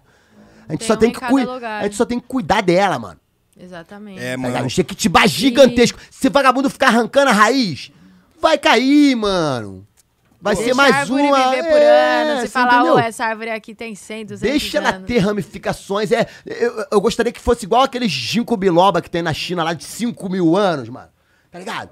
Hip hop tem que ser Tipo a árvore da vida Uma árvore ali. longeva, sabe, mano? Que dê muitos frutos e muitas ramificações. É isso, mano. É, igual na gringa lá, nego, nego olha, o Will Smith faz parte da mesma cultura do Migos, mano. Exato. Querendo ou não, eu faço parte. Você tá entendendo? Querendo ou não. Então vamos todos nos ajudar que nós todos sejamos melhores, brother. Tá ligado aquele bagulho de que. É louco a- você ver o Alok indo lá gravar música com os índios. Tu fala, caralho, agora o maluco chegou na parada. Porra, mano. Respeitei legal, vai fazer um disco agora inteiro. que é só com o canto indígena e pá, o caralho é isso. Aí eles. To... Isso ele. Fala pra você. Mas, mas ele ganhou. Ele ganhou mais do que. Ele Mas tá é ganhando. lógico, mas, Porque mano- ali é, é o ouro, mano. Os caras vão vir com 100 Mas pô não ali no, no mas não ouro. interessa de gan- Você tá entendendo, mano? Vai ganhar mais justamente porque foi inteligente, cara. Por que, que a gente tem que ficar imitando o americano? O americano. Eu vou te dizer legal, mano. É, é, inclusive, o lifestyle do trap, assim, é uma coisa que é meio pomposa demais, assim, mano. Eu gosto do som do Migos, eu não gosto do estilo dos caras, não. Acho tudo lagartixa, mano. Lembra daquela da época da antiga? Eu falo, isso é lagartixa, mano. Porra das roupas tudo escaralhada, meio, meio, meio, parece um bagulho meio restart.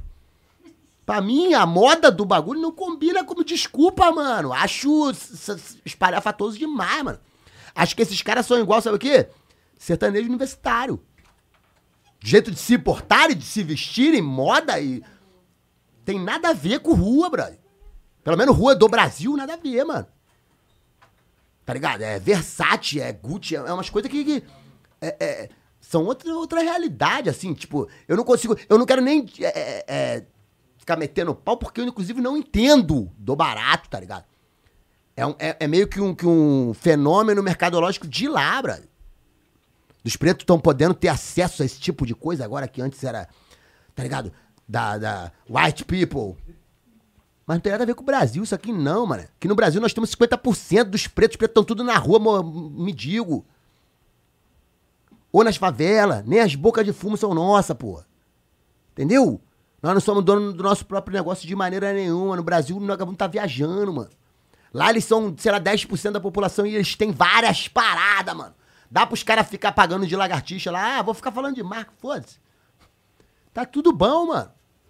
Os pobres tá ganhando food stamp lá, ó. Pra poder usar crack, entendeu? Vários dólares. Ô, mano, aqui o Bolsa Família acabou, porra. Vamos falar de novo, acabou. Acabou ontem, hein, filho? É. Ô, as ideias duríssimas. Funkeiro, seguindo essas ideias, queria convidar você pra, pra fazer o nosso quadro do, do Verso Livre aí. Lógico, é, é, eu, eu tinha até falado com o Nil, o que que acontece? Eu tô divulgando o disco lá, o Off Ciberdérico. Quando eu ouvi a batida, mano, beat mob de pisada, assim, tal, eu já... Bom, mano, eu falei, cara, cabe a uma música do meu disco lá. Eu prefiro Perfeito, divulgar é. ela do que Óbvio, ter perfeito. feito um, a nova linha. Mas, inclusive, eu tá. quero agarrar esse beat pra mim aí, aquele beat é bonzão. Ó, olha o Aí, homem ali, Luke, ó. ó. Nego... Olha lá, Luke, negociar esse Ué, beat joga, aí. joga pra nós, chefão, pra nós jogar pro, di- pro próximo disco. Ó, esse é o momento então do verso livre, aquele momento tão esperado, família. Você pode chamar seu camarada, sua camarada, fala que tá rolando, viu? Já compartilha aí, muito fogo no chat, como de costume. Hoje estamos aqui com a lenda Fanqueiro. Certo? Beat é seu, Luke, dessa vez? Posso divulgar? 808 Luke, então? Pode. Porra, 808 Pesadaria, Luke. pesadaria, estilo Mob Deep, mano. Vamos ouvir essa pérola. Bora! Se prepara aí no chat aí, fi. É marcha.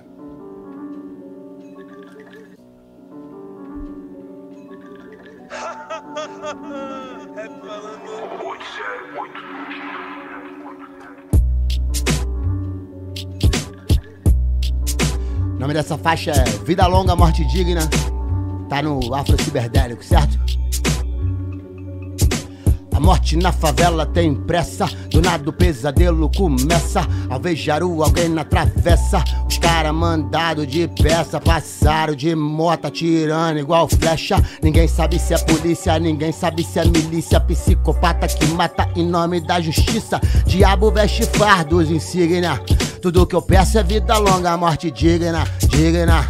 Mataram meu irmão, meus amigos também. Olhei pro lado, olhei em volta, não tem ninguém. No inferno eu nasci, no inferno eu cresci. Gritei, perguntei ao céu por que que eu nasci. A pior prisão é nossa própria mente. Olhei pro longe e enxerguei meu único oponente. Eu tô tentando, mas não consigo enxergar. Cada cena que a guerra urbana me obrigou a ver.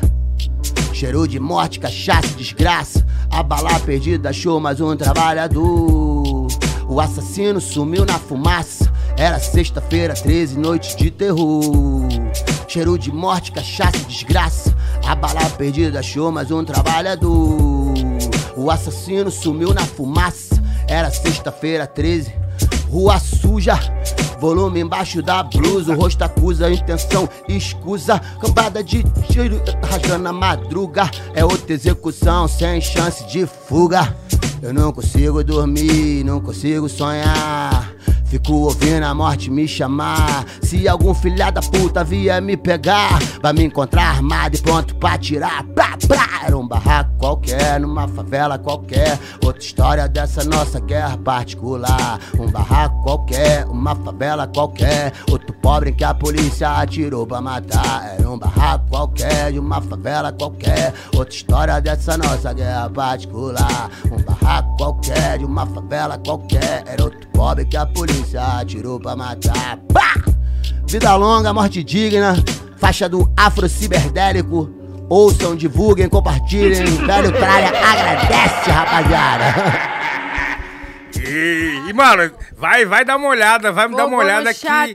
Porra, mano. Relíquia, Mo- fogo, muito fogo, obrigada, muito fogo no mano. chat, Foda, família. Foda, foda, foda, foda. E o disco tá foda. disponível, né? Cheio Tá de sim, tá sim. participação da Saiu dia, rapaziada. saiu dia 5 de agosto. É, tem participação do NK da Grota, do Nochica, que é a galera do trap, nova lá da área, lá de Niterói. Tem um, Niterói tá forte no trap, tem mó galera. Tem o Açúcar também, que é um moleque novo do trap, brabo Da lá. hora Tá ligado? E os moleques são, são é, trappers brasileiros, tá ligado, mano? Porque isso existe. É, por incrível que pareça, apesar de a gente estar vendo muitos trappers americanos querendo dizer que são brasileiros, tem muito trap brasileiro também.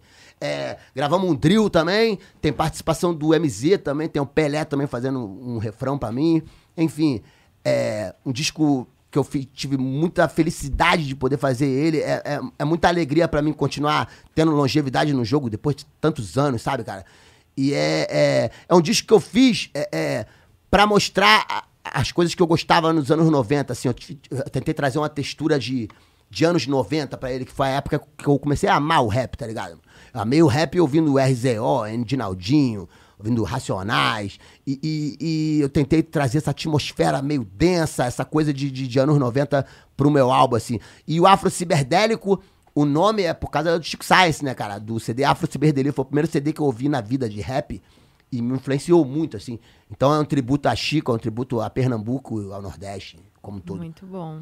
E o bom timing, né, mano? Porque a galera tá dizendo que a gente tá de volta aos anos 90, né? É, então, exatamente. E, e- e- e foi a época que me fez amar o bagulho de verdade, assim. Chega, sempre chega uma determinada hora que você tem que voltar pro começo, né, cara? Eu, tipo, fiz tanta coisa, cara. Eu fiz o cartel, a gente viajou o Brasil inteiro numa época que ninguém viajava e fazia rolê no Sim, Brasil. sim. Aí depois eu trabalhei com um quilo, cara.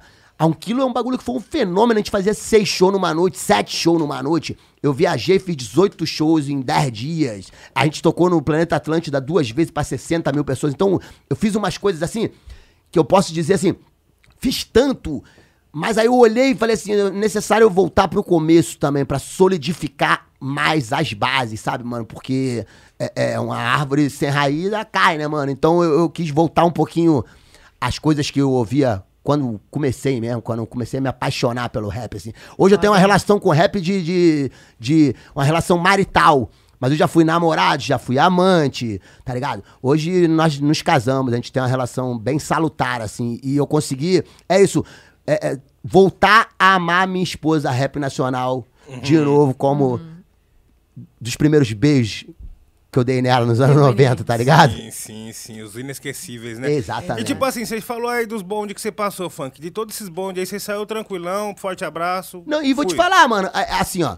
Um quilo, por exemplo, é- é, eles repaginaram. Era uma, era uma gravadora. Eu gravei um disco com os caras e agora eles fizeram uma banda, a banda virou menor e tal. Então é isso, mano. Eu era da gravadora, a banda agora eu não faço mais parte.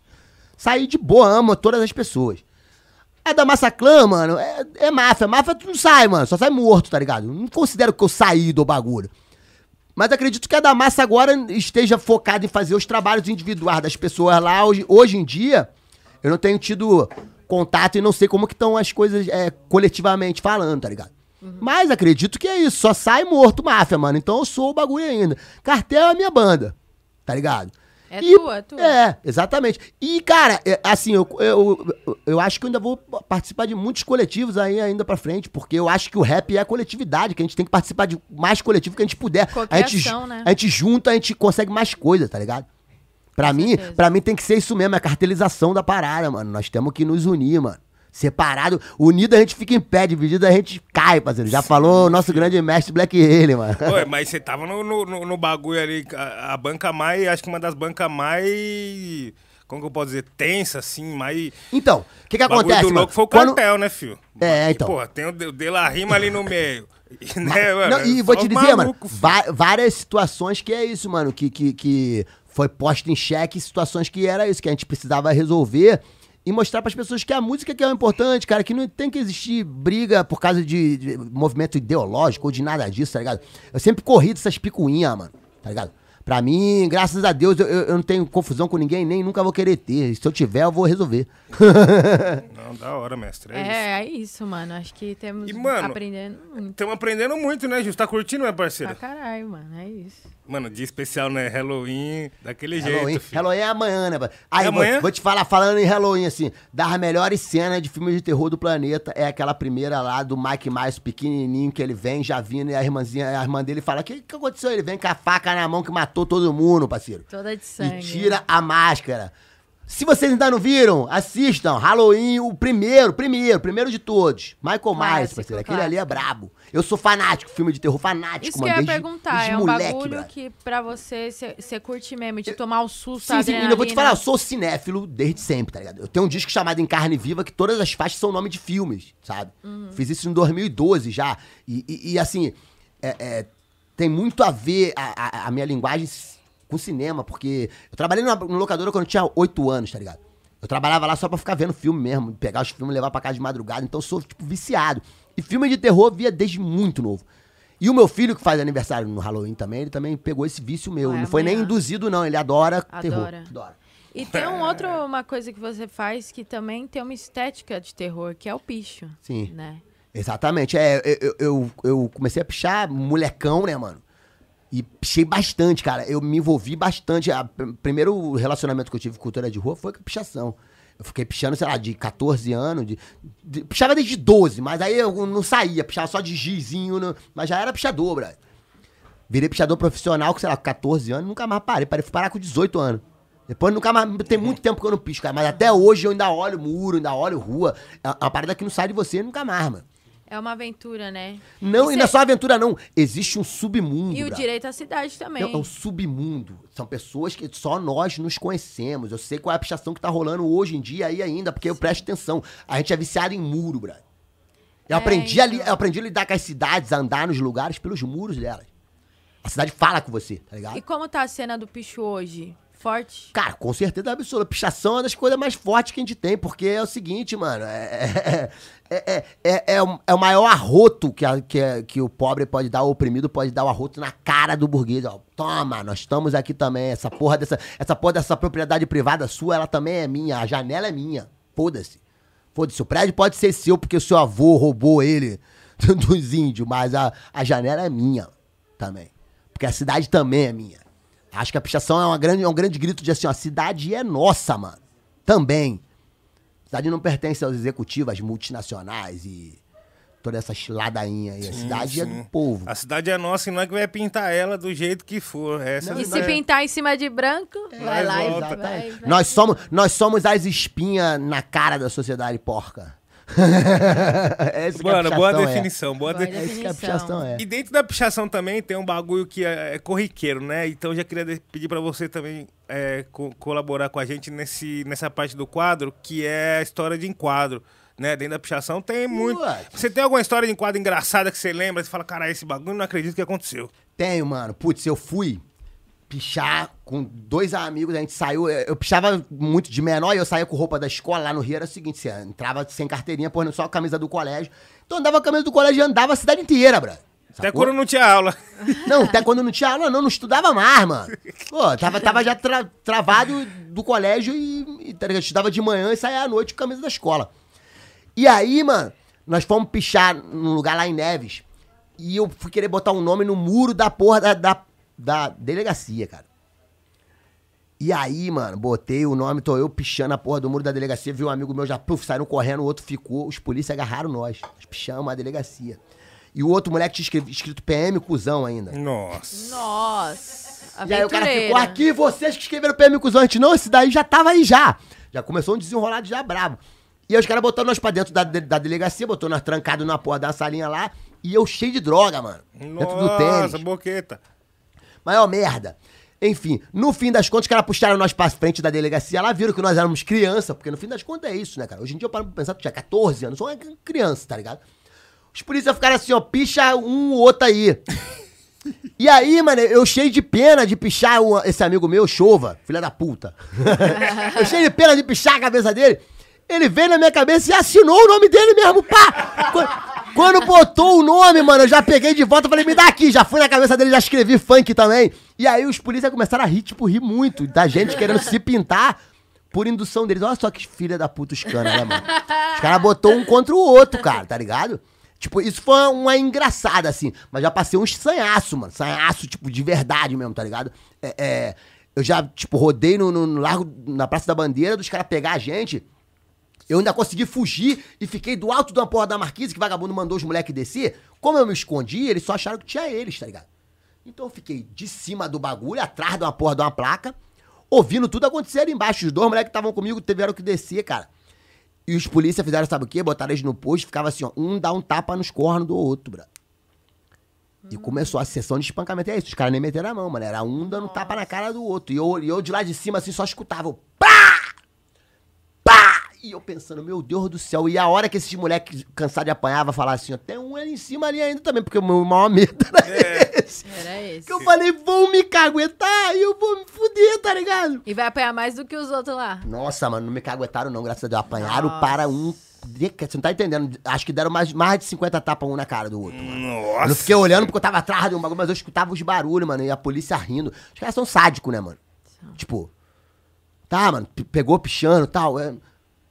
Porra, botar uma pessoa pra dar tapa na cara do outro, 50 tapas, é uma coisa que é meio surreal, não dá pra entender. É um a bagulho doentio, política, doentio. é, é, é- é ilógica essa política da polícia, sacou? E eu, pô, mano, já aconteceu um monte de merda, já vi nego caindo, brother.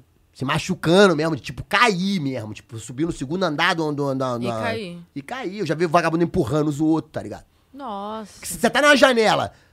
Eu, eu, eu já subi na janela de alguém, mano. E daí eu subi assim, ó. Na hora que eu agarrei na grade, que eu subi assim, ó, que eu olhei, a, a, a cortina meio aberta, e tinha um cara deitado e a mulher sentando nele, os dois fudendo, tá ligado? Quando a mina, pum, que eu abri o olho que olhou, tava eu agarrado na janela dela. Imagina, mano, a cena. Eu tive que. Eu pulei correndo, tá ligado? Mas poderia, se eu não tivesse parado pra olhar, de repente essa pessoa poderia ter me empurrado. Igual eu vi um moleque caindo, que foi isso, mano. Ele subiu e alguém que tava dentro do bagulho fez assim, ó. Jogou-lhe a mão e o moleque caiu, parceiro. Caiu em cima da, da porra da marquise, se fudeu todo, se machucou pra caralho, tipo. E você Agora, quando cai do segundo andar? eu me machuquei quase nada, mano, por incrível que pareça, tá ligado? Nossa. Caí já em cima da marquise, correndo, já fugindo, tá ligado? Tipo, só, só arrebentei o pé um cadinho e, tipo, rasguei minha bermuda. A roupa você sempre perdia, mano. Eu sempre perdi a roupa. Porque. Tênis. cê- não, você tem que passar por baixo de uma telha, de um lugar pra poder ir pro outro. Pronto, você já sai com a roupa é, é cheia de, de, de teia de aranha, de não sei o que, de tudo que tem em cima do, do- do lugar ali, que nunca ninguém passou, né, mano? Eu, porra, eu, eu era trabalhador da madrugada mesmo, eu andava no telhado dos outros, cara. Era bem essa E- parada. Minha vida era isso, E cara. funkeiro, nessa perspectiva aí, qual que é a vivência mais pesada, assim, no Rio ou aqui em São Paulo? Cara, São Paulo os caras são bem mais malucos. Os caras invadem prédio. E tem a, a- a coisa do pintar de, de rolo. Então, assim, Sim. em São Paulo existe uma diferenciação que é o seguinte. No Rio, todo mundo tem cada um tag. Eu picho uma coisa, ele picha outra, você outra. São Paulo tem 10 pessoas que picham Rolê. sádicos. E 10 pessoas vão botar aquele nome ali. Então você vai ver muito mais nome da mesma gangue. E a cidade é muito maior. E os caras são muito mais malucos, porque o vagabundo invade as paradas, sobe e, e estoura é, cadeado, entendeu, mano? É, é, é, e- e nesse sentido é muito mais loucura. Agora, no Rio, as pessoas sobem 15 janelas uma atrás da outra, assim, bota os nomes tudo igualzinho, tá ligado? Aqui em São Paulo, o cara vai pegar 15 janelas, ele bota uma letra em cada janela. Janela. O nome fica gigantesco, sabe? É bem diferente o estilo de pichar. É. No Rio a gente bota 15 nomes igual, mano. Eu assino 15 vezes, minha assinatura era funk, é por isso que é funkeiro, inclusive. As pessoas acham que é porque eu comecei cantando funk, mas não, é pichação. Pode Eu crer. tentei até mudar, mas não adiantava, mano, porque eu era muito conhecido de piche, então todo mundo chamava funk, funk, funk, ficou funk. Pode crer. É, no Nossa, Rio muito tem foda. aquele bagulho do Sharpie, né? Que é, só a tagzinha, É, só um nome, desenho, é, assim, um entendeu? Agora aqui os caras esticam de ponta a ponta. Não, tem a- puta que eu tô andando É de bem- carro, eu olho, mano, como que isso foi parar Então, mas aí, aqui em mano? São Paulo é o seguinte, como, a- como o alfabeto, ele é, como se diz, ele, ele- ele tem um alfabeto é, que é padrão, Uhum. Você pode subir 10 pessoas e aí cada um faz uma, um- um- uma letra, por exemplo. Subiu 10 pessoas ali. Aí o nome é Sádicos, vamos supor, são 7. Cada um faz uma letra, você cons- consegue terminar o bagulho muito mais Muito rápido. mais rápido. No caso, no Rio, subiria eu sozinha fazer as sete janelas botando sete nomes. Sete vezes eu escrevendo funk. demora Fosse aqui em São caralho. Paulo, eu ia fazer assim, ó. Eu ia subir eu mais três, ia botar eu só o F, o outro bota o U, o outro bota o N, o outro bota o K, mano. E enquanto eu tô terminando o F, eles terminaram o resto todo, tá ligado? Uhum. É muito mais rápido. E a tua tag foi você que colocou em você mesmo as pessoas. Foi que- eu. É, você sempre, É sempre sempre inventa. você. É, é. Pode Grande ser. maioria das vezes. Tem às vezes que é apelido, que a pessoa pega o apelido pra... E tem muita essa coisa do caligrafia, porque você faz um bagulho que é um carimbo. Aqui em São Paulo, as letras são padrão, tá ligado? Então, assim, não foge muito do padrão um do outro, não existe um carimbo. Lá é o seguinte, onde você vê meu nome é meu nome, mano. Ninguém faz aquela letra ali igual a minha, tipo, como se fosse uma, um- uma rúbrica sua, sabe? Sim. É diferentão. Aqui não, aqui o que vale é, o- é, é- é isso, é o nome da gangue. Tem fulano de tal, é, é extravagantes. Eles vão botar essa porra em tudo quanto é lugar. Você não sabe nem quem foi que fez o extravagante. Tem 20 pessoas que são o mesmo nome. Sacou? É mais uma coisa de gangue de Sharpie. Eu acho que, que são diferentes maneiras de fazer o barato, tá ligado? Exato. In- Inclusive, calculo que aqui em São Paulo, vagabundo, como sai 10, pá, o nego deve sair de carro, os latão de tinta, invade o bagulho com, com aquelas porras já de estourar cadeado. Ô, os cara- Lá no Rio, não. Lá no Rio, a gente saía pro baile, do baile sai pichando a porra toda na volta. Sim, mano, os caras têm até aquele bagulho do, do extintor lá. Os caras Então. usam lá no Rio, usa extintor? É. Usa também? Sim, pra poder jogar Sim, grandão, o, pá. Mi- o Mia Começou- faz isso, acho. Começou a que- ter também, começou a ter. Mas lá a gente fazia muito também, sabe o que? Desojete. Pegava esses desodorantes antes de ser o, o, o- aqueles Axe, Uhum. tirava o desodorante todo de dentro e jogava tinta ali dentro ali com, com a porra de um. De, um, de, um- de um- de uma anilina dessa, azul, qualquer cor que seja, ficava pichando. Quando não tinha dinheiro pra comprar Eu spray, pichei muito sim. rolon também. É, então. Do rolon, você É, coloca a você espuma joga, cheia de joga tinta. dentro ali o bagulho é, e faz com rolão, tipo. Isso aí o vagabundo começou a, a trazer de São Paulo. São Paulo o vagabundo picha com qualquer coisa. É. Aqui não é só spray. Lá no Rio chegou- tinha uma época que era só, muito, muito tempo que era só spray. Entendi. Aí depois Mas é de um caro, tempo. né? É, é caro. A maioria das vezes a gente roubava a loja de tinta. Sempre tinha alguém que estourava uma loja, subia. Eu andava no telhado dos outros, cara. Eu só vivia escotando coisa pra querer entrar. Se eu subisse na janela, abrisse o bagulho, visse que era alguma coisa que eu pudesse entrar, mano, várias vezes eu fiz isso. É um videogame. Eu subi a janela, pum, teve um centro de São Gonçalo que eu subi. Subi a janela, abri o bagulho assim, era um dentista, tá ligado? Eu já caí pra dentro do bagulho, catando buticão, tudo quanto era porra de material de dentista que eu vi na minha vida, eu já não queria mais pichar, já catei a porra toda, já desci com duas bolsas desse tamanho. É, é meio que pichação, é, mano. É ocasião, a pi- a pichação ela faz a ocasião também, É, filho. Faz o cara. Não, e se você tá no bagulho, você subiu na janela, na janela, você já abriu, você viu que o bagulho tá aberto, mano. Vai se fuder se vagabundo te apanhar, mano. Você vai entrar pro barato. Eu entrei, eu entrei pra dentro de mercado, mano. Aqueles mercado Dallas que tinha na época, não sei se existe esse mercado ainda, mas hoje em dia é extra. Eu entrei no mercado por cima do bagulho, subi de cabeça pra baixo no mercado pra pichar, aí vi que tinha uma porra do bagulho caia pro, pro gesso da área de, de alimentação. Antes de, de ter bagulho de, de, de câmera, o cara, essas porra, hoje em dia não é possível você fazer um bagulho desse mais. Aí nós invadimos a área de alimentação no bagulho, entramos pra dentro do Bob's, roubamos um monte de caixa de- de- de- de Batata frita? é, porrada de caixa de bagulho de hambúrguer pra fazer. Não feito, sabe? Tipo, pegamos, Sim. porra, fiquei, fiquei meses comendo mini pizza e hambúrguer, essas porra, tudo bobs, que o vagabundo meteu-lhe a mão na, na- nas gavetas do bagulho e foi puxando pra cima do Igual telhado. ninja mesmo. É. Entrou, olhou, caralho, dá pra entrar aqui, mané. Pum, dá pra entrar aqui, filho. É coisa de criança mesmo, várias vezes eu já vi isso. A gente entrou, coisa de sorvete, é isso. Vagabundo pegando um pote de 10 litros de sorvete. Pô, mano, imagina um monte de moleque, brother. Tudo que nem eu queria na vida. Caiu num BO ali. Qual que foi o BO? Ah, tava com dois potes Peguei de a porrada sorvete, de sorvete. senhor. Não, e vou te falar, várias vezes já fiquei à beira de acontecer um bagulho desse. Ah, qual foi seu B.O.? Pô, rodei com um monte de coisa de, de, de dentista que eu nem sabia o que, que era. Buticão, essas porra toda que tinha assim, ó, mano. Fui catando, filho. Me arrependo? É lógico, isso aí é uma palhaçada você ficar roubando coisa dos outros. Mas, é, mano, é. é pessoa quando- quando é adolescente, cara, eu costumo falar pra todos os meus, meus filhos, até pra. Pessoa adolescente era um merda, mano. Tipo, eu adolescente eu era um merda, mano. Um merda. Você não consegue pensar direito, sei lá, mano. Adolescência é uma fase que é- você tá pronto pra morrer. Graças a Deus que eu não fui. Se você tem 15 anos, tá vendo isso, me desculpa, cara. Você é um virgem existencial, é um merda. Você vai aprender ainda, mas agora, tudo que você achar que é certo, não faça, porque não é, não. É, não é. Não e é. não fale também, né? Não fale. Se achar que tá na razão, Não, du- não pense é. duas vezes antes de falar. Não é, mano. Não é certo, parceiro. É isso. Não era certo eu invadir os bagulhos. Só que é isso. Já tava ali e achava que era essa parada. Tava no mundo da pichação, mano. Quando é, é um submundo, né? Muito louco. É, foda demais. Ô, vou ler alguns uns superchats aqui Fique à que a vontade, galera mestra. mandou. Antes de nós seguir aqui. O Gabriel Castro falou cinco pro funkeiro, papo foda demais, e cinco pro podcast, gosto pra caralho. Ele mandou 10. Tamo junto, meu Valeu, parceiro. tamo junto, Valeu. Gabriel. Valeu. João, Pre... João Pedro, é ótimo. João Pedro Schmartz. Podcast foda, funkeira é relíquia. Em Carne Viva tá no meu top álbuns, mas minha pergunta é pro Nil. Queria saber se ele ainda fala com o Julian e por que o Sem Modos acabou. Seria da hora chamar ele aí. Ô, parça, ó, eu nem sou convidado hoje, meu parceiro. Eu Não posso ficar respondendo as coisas. Hoje nós tá com o mestre funkeiro aqui, filho. Mas, ó, mano, Entendeu? a gente vai fazer um podcast só né? nosso. Você viu o bagulho? Antes, é, negócio. Mas a gente vai fazer um podcast, a gente tá com esse projeto também, Ó, de fazer vou, só nosso. Eu vou responder pelo Nil essa parada mais. aí. Banda é um bagulho que é feito pra acabar, mano. Porque é o seguinte, ou você enche o cu de dinheiro e cada um vai fazer uma coisa, ou o bagulho não dá certo, ou as pessoas endoidam uma com a outra. Então é feito pra acabar. É como um casamento que tem contrato vitalício já de alguns anos. Banda é feito pra acabar, mano. Mano, nunca, nunca o- eternamente. e o Rolling Stones? Então, mas Rolling Stones eles não andam nem no mesmo avião, cara. Nem se falam, nem cara. falam. Com certeza absoluta. Essas pessoas não, nem, nem- eles nem se gostam, inclusive, hoje em dia. Tenho É porque certeza. dá muito dinheiro, Tenho né? que- não, e é isso, eles não querem mais se ver, mas já se viram tanto, cara. Kate Richard deve ficar assim, Mick Jagger, não quero não, Não, mano. Pra, não, pra eu não. encontrar esse cara, você tem que me dar muito, tá ligado? Tipo, vejo esse cara desde os anos 60 todo santo dia, tipo... Não, né? É, mano, É banda é, um que o bagulho casamento. foda. É um bagulho foda, é um casamento mesmo, tio. E outra, é, às vezes nós tem que ver, né, o que nós vai querer levar pro resto da vida, né, parça? Às vezes tá num casamento ali, que é uma situação meio que pá, meio um bagulho pá, aí você não vê progresso.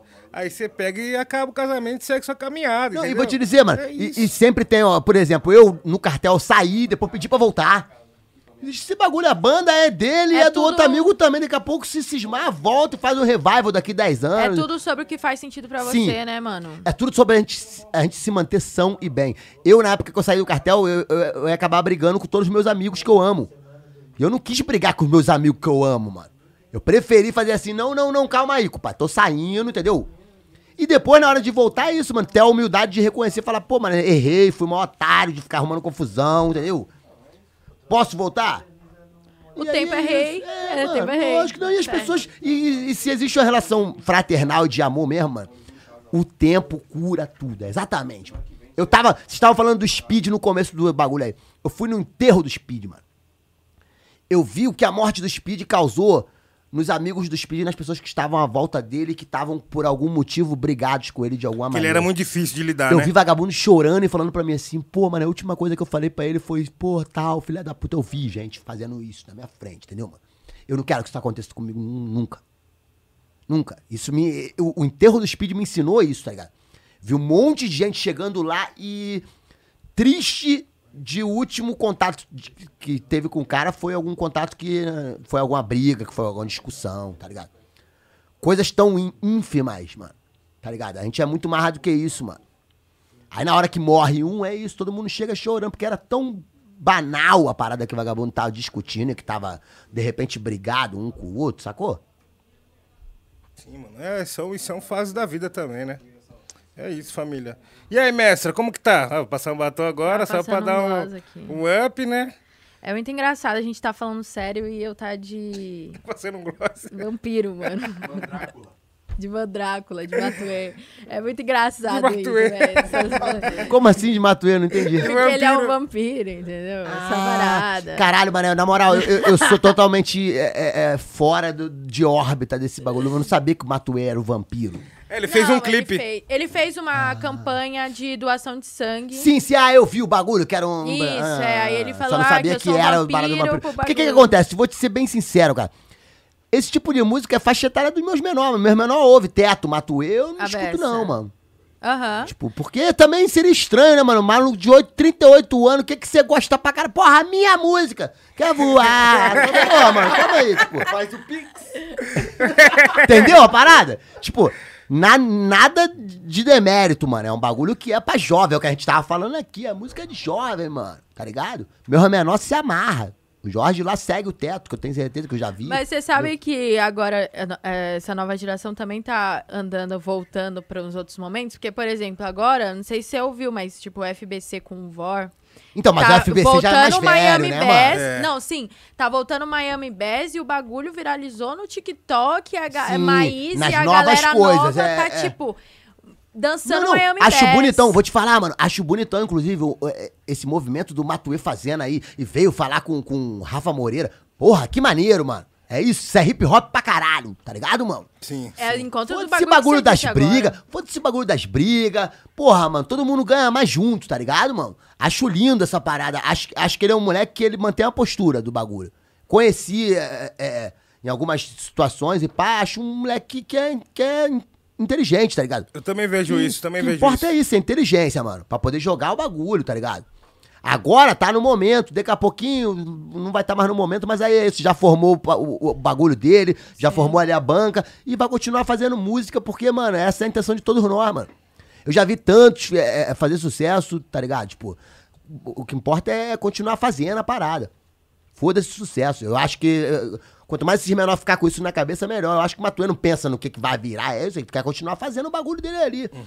E, e- e é importante, mano. Um cara com tanta visibilidade, isso, mano. Mostrar que, pras crianças, que não existe briga de internet, que essa parada é maior tarice, entendeu? Exato, exato. É isso. E, Funkeiro, fala aí pra galera que tá te assistindo, assistindo a gente, do, do teu futuro, teu novo disco, as coisas que você tá planejando, se tá planejando show, se tá planejando essas coisas. É, então, é. Eu vou fazer agora, janeiro, antes de, de fechar tudo por conta da pandemia, né, mano? Ia ter o show do, do Gustavo lá, do Black Alien, no Circo Voador, e eu ia abrir. Que ia fazer o lançamento do Poesia Marginal Parte 2, o Criminologia, que eu lancei em 2019. Com a pandemia fudeu tudo, e aí o show não rolou, mano. O último show que eu fiz foi março de 2019. Na Rocinha. No limite ali, foi um, antes, assim. É. E aí o do Black ele não rolou. E agora vai rolar 14 de janeiro, mano. Voltou as mesmas datas, graças a Deus que o Circo Voador teve essa, pô, sapiência de, né?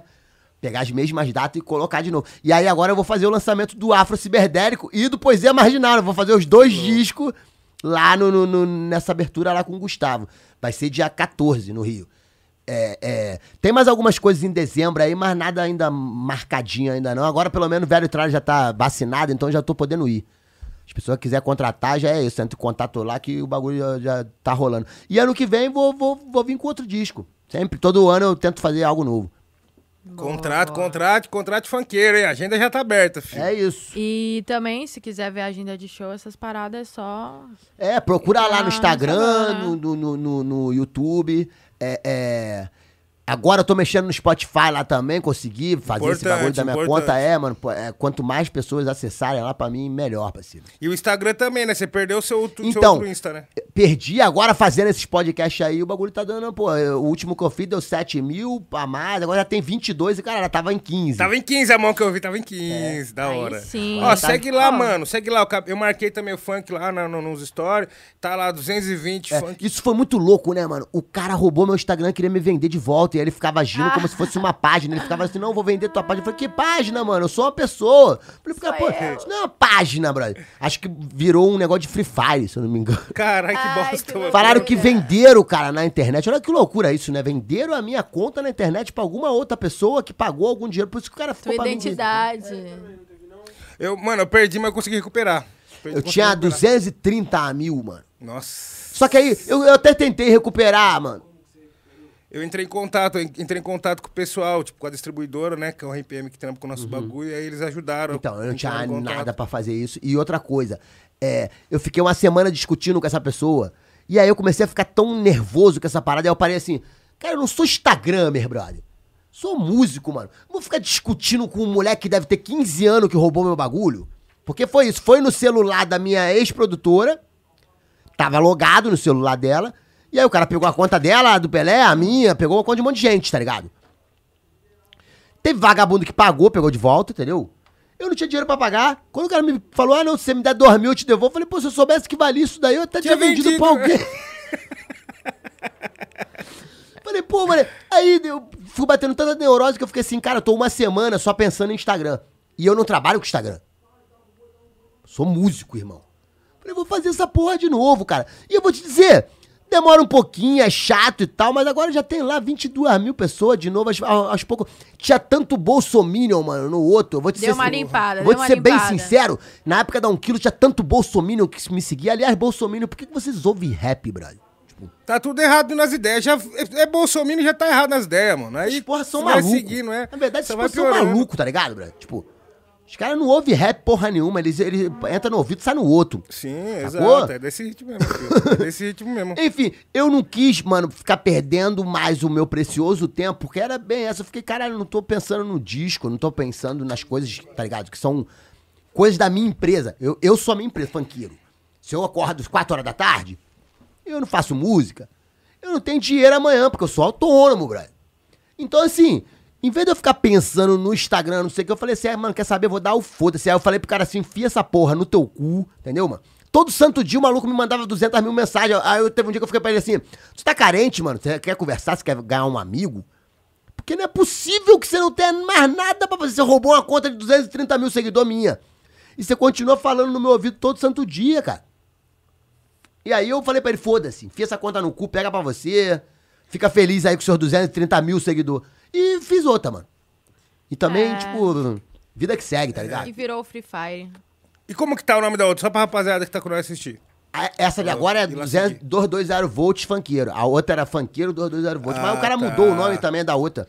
Sim. Eu ainda ah, fiquei... é quase a mesma coisa. Não né? é, eu ainda fiquei um tempo assim, mandando mensagem pras pessoas, olha, muda, hum, hackearam minha conta, não sei o que, mas aí depois fiquei assim, ah, mano, as pessoas vão ver, tá ligado? Vai ver que não é o C lá e pá, vai entender. E se não vê também é porque não tá mexendo no Instagram direito, porque, pô, você tá entendendo? Sim, de Exato. fato. Não, é isso, é isso. Tem o lance do, do trote, né? A gente não fez nenhum hoje. Será que o funkeiro anima? O que, que é isso? Então, não sei, hein? Passar algum trote para alguém?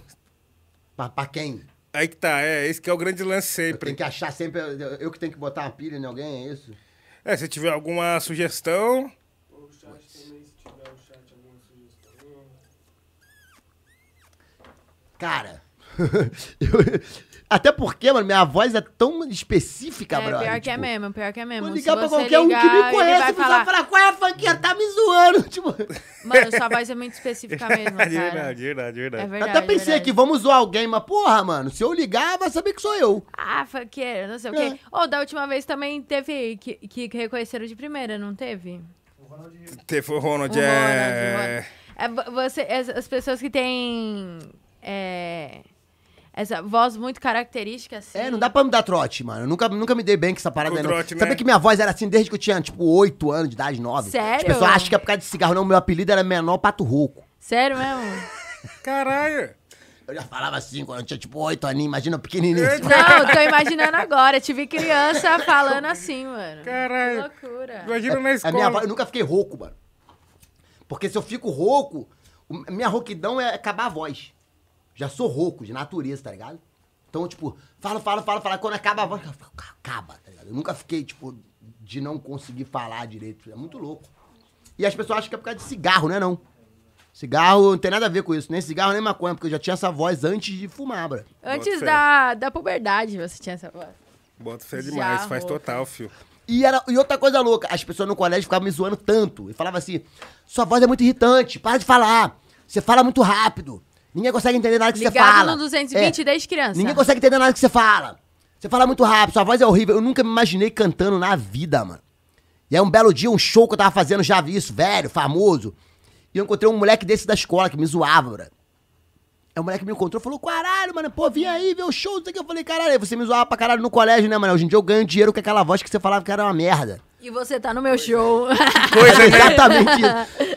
A, próxima frase foi, você tá no meu show, cara, olha que, que maluco. O que, que ele falou? Sabe o que ele falou pra mim? Filha da puta, mas continua achando sua voz chata pra caralho. Ah, falei- Falei, esse é meu amigo mesmo. Falei, esse, esse, esse eu gostei, tá ligado? Porque ele poderia ter ficado pelando o saco. Falando, não, mano, continua achando feia pra caralho. Vagabundo é maluco de te dar dinheiro pra você cantar.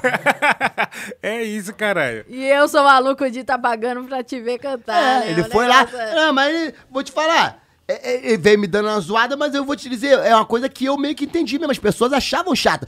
Tanto que até hoje, mano, quem não gosta, Eu acho que o meu tom de voz deve ter algum, alguma coisa que fere o ouvido de determinadas pessoas. Deve ter alguma frequência que tem certos ouvidos que não aguentam. Porque quem não gosta fala que é horrível. Não é assim, ó.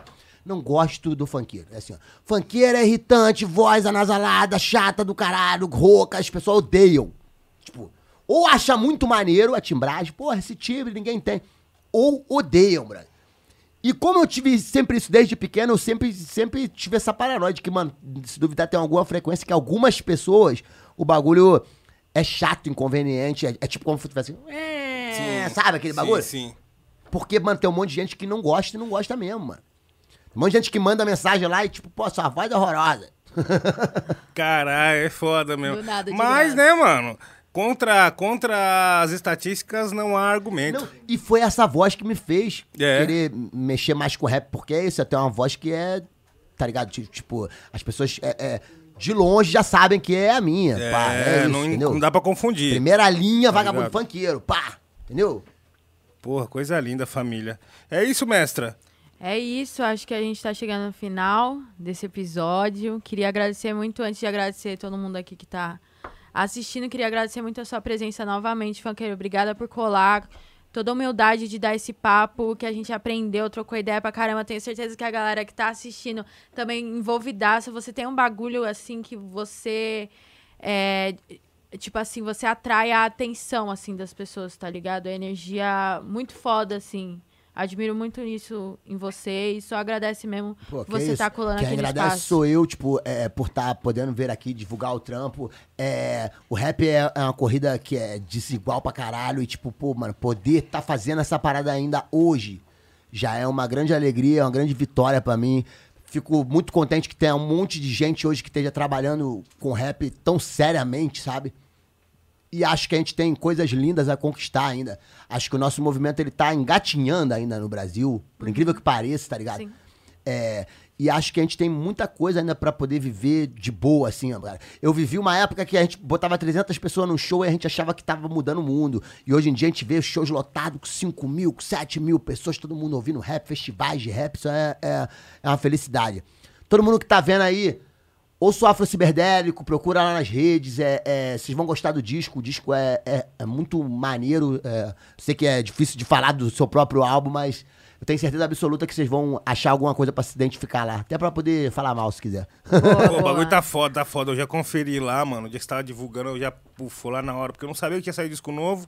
Aí eu vi você lá falando, já fui ver, vi que tinha uma rapaziada nova também da sua área, trazendo uma- um, um gás frescor, diferente. É, exatamente. tá Como ligado? eu, mano, não quero é, é, é, tentar fazer uma coisa que eu não sei, é, é, por exemplo, é isso, vou me jogar no- numa batida de trap. Então vou chamar uma molecada que eu sei que tá fazendo um trap que eu curto, que é o trap que eu ouviria, que eu falo, pô, isso daí, tipo, tem a ver com, mim, com a minha comunidade, com o meu jeito de ser. E aí, cara, é, é, eu costumo dizer que eu vou parafrasear o Matuê, vou, vou, vou- viro meio vampiro mesmo, porque eu sugo os novinhos ali do mesmo jeito que estão ali. Eu tô aprendendo com eles igualmente do jeito que eles estão aprendendo comigo, É, você traz a vibe dele pro seu bagulho. Porque, tipo Exato. assim, mano, você pegar sua parada é um bagulho dark, é uma parada que você gosta, seu estilo, tudo mais, suas referências. Você trazer essa molecada nova é um outro ar Não, um é, trampo e, e seu. músico sacou? solo, cara, eu sempre pensei assim, a gente não pode fazer nunca um álbum monotemático, então eu sempre tento fazer é uma música de mina, outra, mesmo que não seja o- a minha parada, mano, tá ligado? Eu tenho que fazer isso Uhum. pra poder tentar fazer com que a parada chegue pra mais gente, é exatamente isso, essa que é a intenção. Tipo, e, e- e sangue novo é sempre bom, cara. Molecada me ensina pra caralho. É, é- é- rap é um jogo de jovem, é isso. Sempre tem que. é- é- eu costumo dizer que eu sou Túlio Maravilha jogando com os Neymar da vida aí, entendeu, mano? Fazendo é, Romário jogando junto com o Neymar no, mesmo, no mesmo campo, sacou? Boa analogia, boa. E essa frase aí foi muito vampiro, do sangue novo. É. foi muito, É muito, isso mesmo, muito. totalmente. Agora, falando de vampiro, fica aí a dica de filme amanhã do Halloween. Além do Halloween do Michael Myers, vocês não viram, Drácula de Bram Stoker. O, o Coppola, pra mim, ele é dos melhores é, é, diretores de todos os tempos, tá ligado? Porque é, Poderoso Chefão é foda, Apocalipse Sinal, pra mim, é o melhor filme de guerra que já existiu no planeta. E, cara... Drácula de Bram Stoker é o melhor filme de vampiro que já foi feito. Se vocês não viram, por favor, vejam. Esse daí dá medo? Putz, dá muito medo, cara. O Gary Oldman, primeiro ele tá de Drácula velho e depois ele fica de Drácula novinho. E é o mesmo ator, você fica desesperado de você ver que ele parece que tem 100 anos, depois parece que tem 20 e pouquinho. É surreal. É surreal, surreal. E, e é um dos melhores filmes de Coppola. Acho que, se eu não me engano, é o único filme de terror que Coppola fez na vida. É, Pode tipo, crer. muito bom. Louco. Você nunca viu também esse? Não, não curto Porra, bagulho de terror, não. É mesmo? Tem medo do Aham, bagulho? não encarno, É parça. isso. Esse aí tem. tem é, A Drácula- vida já é o terror, minha vida já é Drácula o de terror. Bram Stoker é aquele Keanu Reeves, que é, que é o, o mocinho da parada, pá. É, tem o, o Anthony Hopkins também, pô, filme, filmaço, filmaço. Você não Foda, viu, foda, veja foda, amanhã no foda. dia, dia de terror. Não fique com medo igual o Nil, não. O terror da tela, pelo menos a gente sabe que é mentira, cara. Pois é. Olha como daí, tudo é verdade. uma perspectiva, Tudo é tá uma vendo? perspectiva, eu nunca ouvi essa Você tava frase. chegando um copo É muito legal, É. é. muito legal ter medo num ambiente controlado que você sabe que esse medo ele não vai te causar nada além da adrenalina do medo. Eu sentia medo pichando e o medo podia me dar um tiro na cara. E o medo podia me fazer morrer, tá ligado? É bem melhor assistir filme de terror. Sim, sim, sim, sim, Porque sim, você sabe total. que só vai, você vai vir a, a sensação, mas você não tem o risco. Exatamente. Você vai Isso ver ali o Fred Krueger, você sabe que ele não vai entrar no seu sonho. No máximo, se você tiver muito influenciado, de repente ele apareça ali com a cara de alguém que Mas você é no conheceu. seu sonho. É, mas é, É. no seu sonho. Exatamente. No máximo, o diabo pode atormentar seu pessoal. Agora, olha só, vamos lá. Se você tem medo de ver filme de terror, como é que você viu o Dororô com os sete demônios cortando o moleque todinho criança? Não, mas ali já era outra, outro contexto. ali eu Não, falei, mano, não, é mano. terror Continua igual. sendo terror, horror. É, Mano, sete demônios, cada um arrancou um membro do nenenzinho. O nenenzinho é só uma cabeça que não tem olhos. É, você não, vai é dizer pra mim que isso não é terror. é sinistro, isso é verdade. É, sinistro. convenceu, É que- convenceu, É que, convenceu. mano, o, o anime pega meu coração, então não, Não, tem e porque como. é desenho, né? É, Desenho, você já tem certeza que não é real, né? é, é, é isso mesmo. Eu vou te falar, eu sou, sou meio fascinado com o terror, assim. Amanhã, amanhã, Halloween, eu tenho certeza absoluta que eu vou ver um monte de filme de terror lá com o Chico e Jorge, que o Chico já deve estar pensando em quais que a gente vai ver. Da Que hora foda, demais, foda, foda. demais, demais, demais. Funkeiro, vida longa, mestre. Aí, ó. Queria... Morte digna. Porra. Vida longa e morte digna. Aí, ó, isso mesmo, fio. Viva, é isso. Queria também agradecer geral que ficou com nós aí no especial de Halloween. Hoje foi maravilhoso, parça. Exatamente. E esse é o último episódio dessa temporada ao vivo. A gente vai soltar outros gravados na próxima semana, mas queria pegar essa oportunidade para agradecer todo mundo. Esse podcast, ele é um sonho coletivo, tá ligado? É um bagulho que a gente faz independente, a gente vem cedo, arruma tudo, faz com todo carinho. E foi por causa desse sonho que a gente teve a chance, a oportunidade de, nessa temporada, trazer muita gente importante na história do hip hop, tá ligado? E a gente tá muito, muito feliz e satisfeito por sentar e ter a oportunidade de conversar com pessoas gigantes, relíquia como Funkeiro, como Kamal, Rashid, Coruja, Stephanie, Ebony, Sofia, enfim, todos os nomes desses 20 e Pô, poucos. vocês trouxeram o melhor MC do mundo, cara. Cris, Exatamente. porra. Cris é o O melhor MC do mundo, é cara. foda, é foda. Exatamente. Todos, assim, desses 20 e poucos episódios. Na segunda temporada vai ter muito mais. A gente Que vai venham tá mais maior. e mais temporadas e vida longa ao rap Muito falando. obrigada. Amém. Vai ter gravadora. Em dezembro, março tem mais projetos. A gente não vai ficar só no podcast, a gente vai para os bagulho musical também, vai fazer set, vai fazer mixtape, vai movimentar a cena do hip hop como um todo, que eu acho que é importante. A gente vive isso, então nada melhor do que trampar ajudando a cultura a viver e rodar cada vez mais com a cocriação, como você disse. Exatamente, somos todos multiplicadores de informação, cara. Eu aprendi isso no meu início do hip hop. É, é, é uma mão junto com a outra, tá ligado, mano? E, e- e a gente sendo multiplicador de informação pra nossa quebrada. É- é, não adianta de nada a gente aprender um monte de coisa e a gente não, não poder passar isso pra frente e que o movimento se fortaleça como um todo. Porque se o movimento não se fortalecer como um todo, o funkeiro tá fudido. O Nil tá É, fudido. exato. Todos os expoentes do movimento estarão fudidos. O hip hop local, ele tem que cada vez mais ser difundido. Sempre que eu fazia um show em outra cidade, eu falava assim, ó, fortaleça o hip hop local. Porque se é um hip hop local, um quilo não poderia estar lá, o cartel não poderia estar lá. Fortaleça a, a cultura hip hop da sua comunidade, do seu bairro. Assim a gente vai pra frente e a gente vai ter um, um- um futuro próspero. E é isso, o foco é no progresso, né, mano? Sempre, Todas as outras coisas. Negativas a gente deixa pra trás, porque é pra frente que se olha é fé. Com certeza, gente. Eu vou sentir um pouco de saudade dessas apresentações ao vivo. É, foi da hora pra caralho essa temporada, a primeira, e já começou daquele jeito, tipo, mano, cheio de, de, de, de emoções, e altos e baixos, e convidados que vieram aí trazer a história da vida deles, e, mano, bagulho que nós não vai achar em livro nenhum, sacou? Ensinamentos. E, mano, eu espero estar com vocês aí na próxima temporada também, porque, porra, sempre quando vem a segunda temporada, o bagulho fica muito louco. Nos mesmo, animes já é a assim. segunda temporada Exatamente. É, mano, o bagulho fica vem muito a louco. segunda temporada. Mas nós né? vai entrar na era Shippuden, fi, É. agora. A gente vai entrar na era Shippuden, É isso. fé. Agora esquece. Agora vai ser. a- agora agora é, é os Cavaleiros de Ouro, compadre. Vai começar. Vai Vai começar. começar a saga dos Cavaleiros de Ouro. É isso.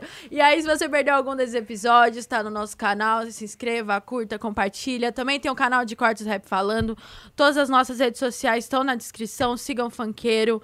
Escute o som dele, dos nossos outros convidados. Muito obrigada a todos os outros convidados que também vieram aqui hoje. E muito obrigada aí a todos vocês que apoiam o nosso trampo desde sempre, acreditam na gente. Luquinho, Fumacinha, Ana Vi, que tá chorando ali. Ela tá Um grande chorando. abraço pra nossa querida equipe, mano. Ian. Equipe maravilhosa aí. Kevão. Porra. Vocês são foda.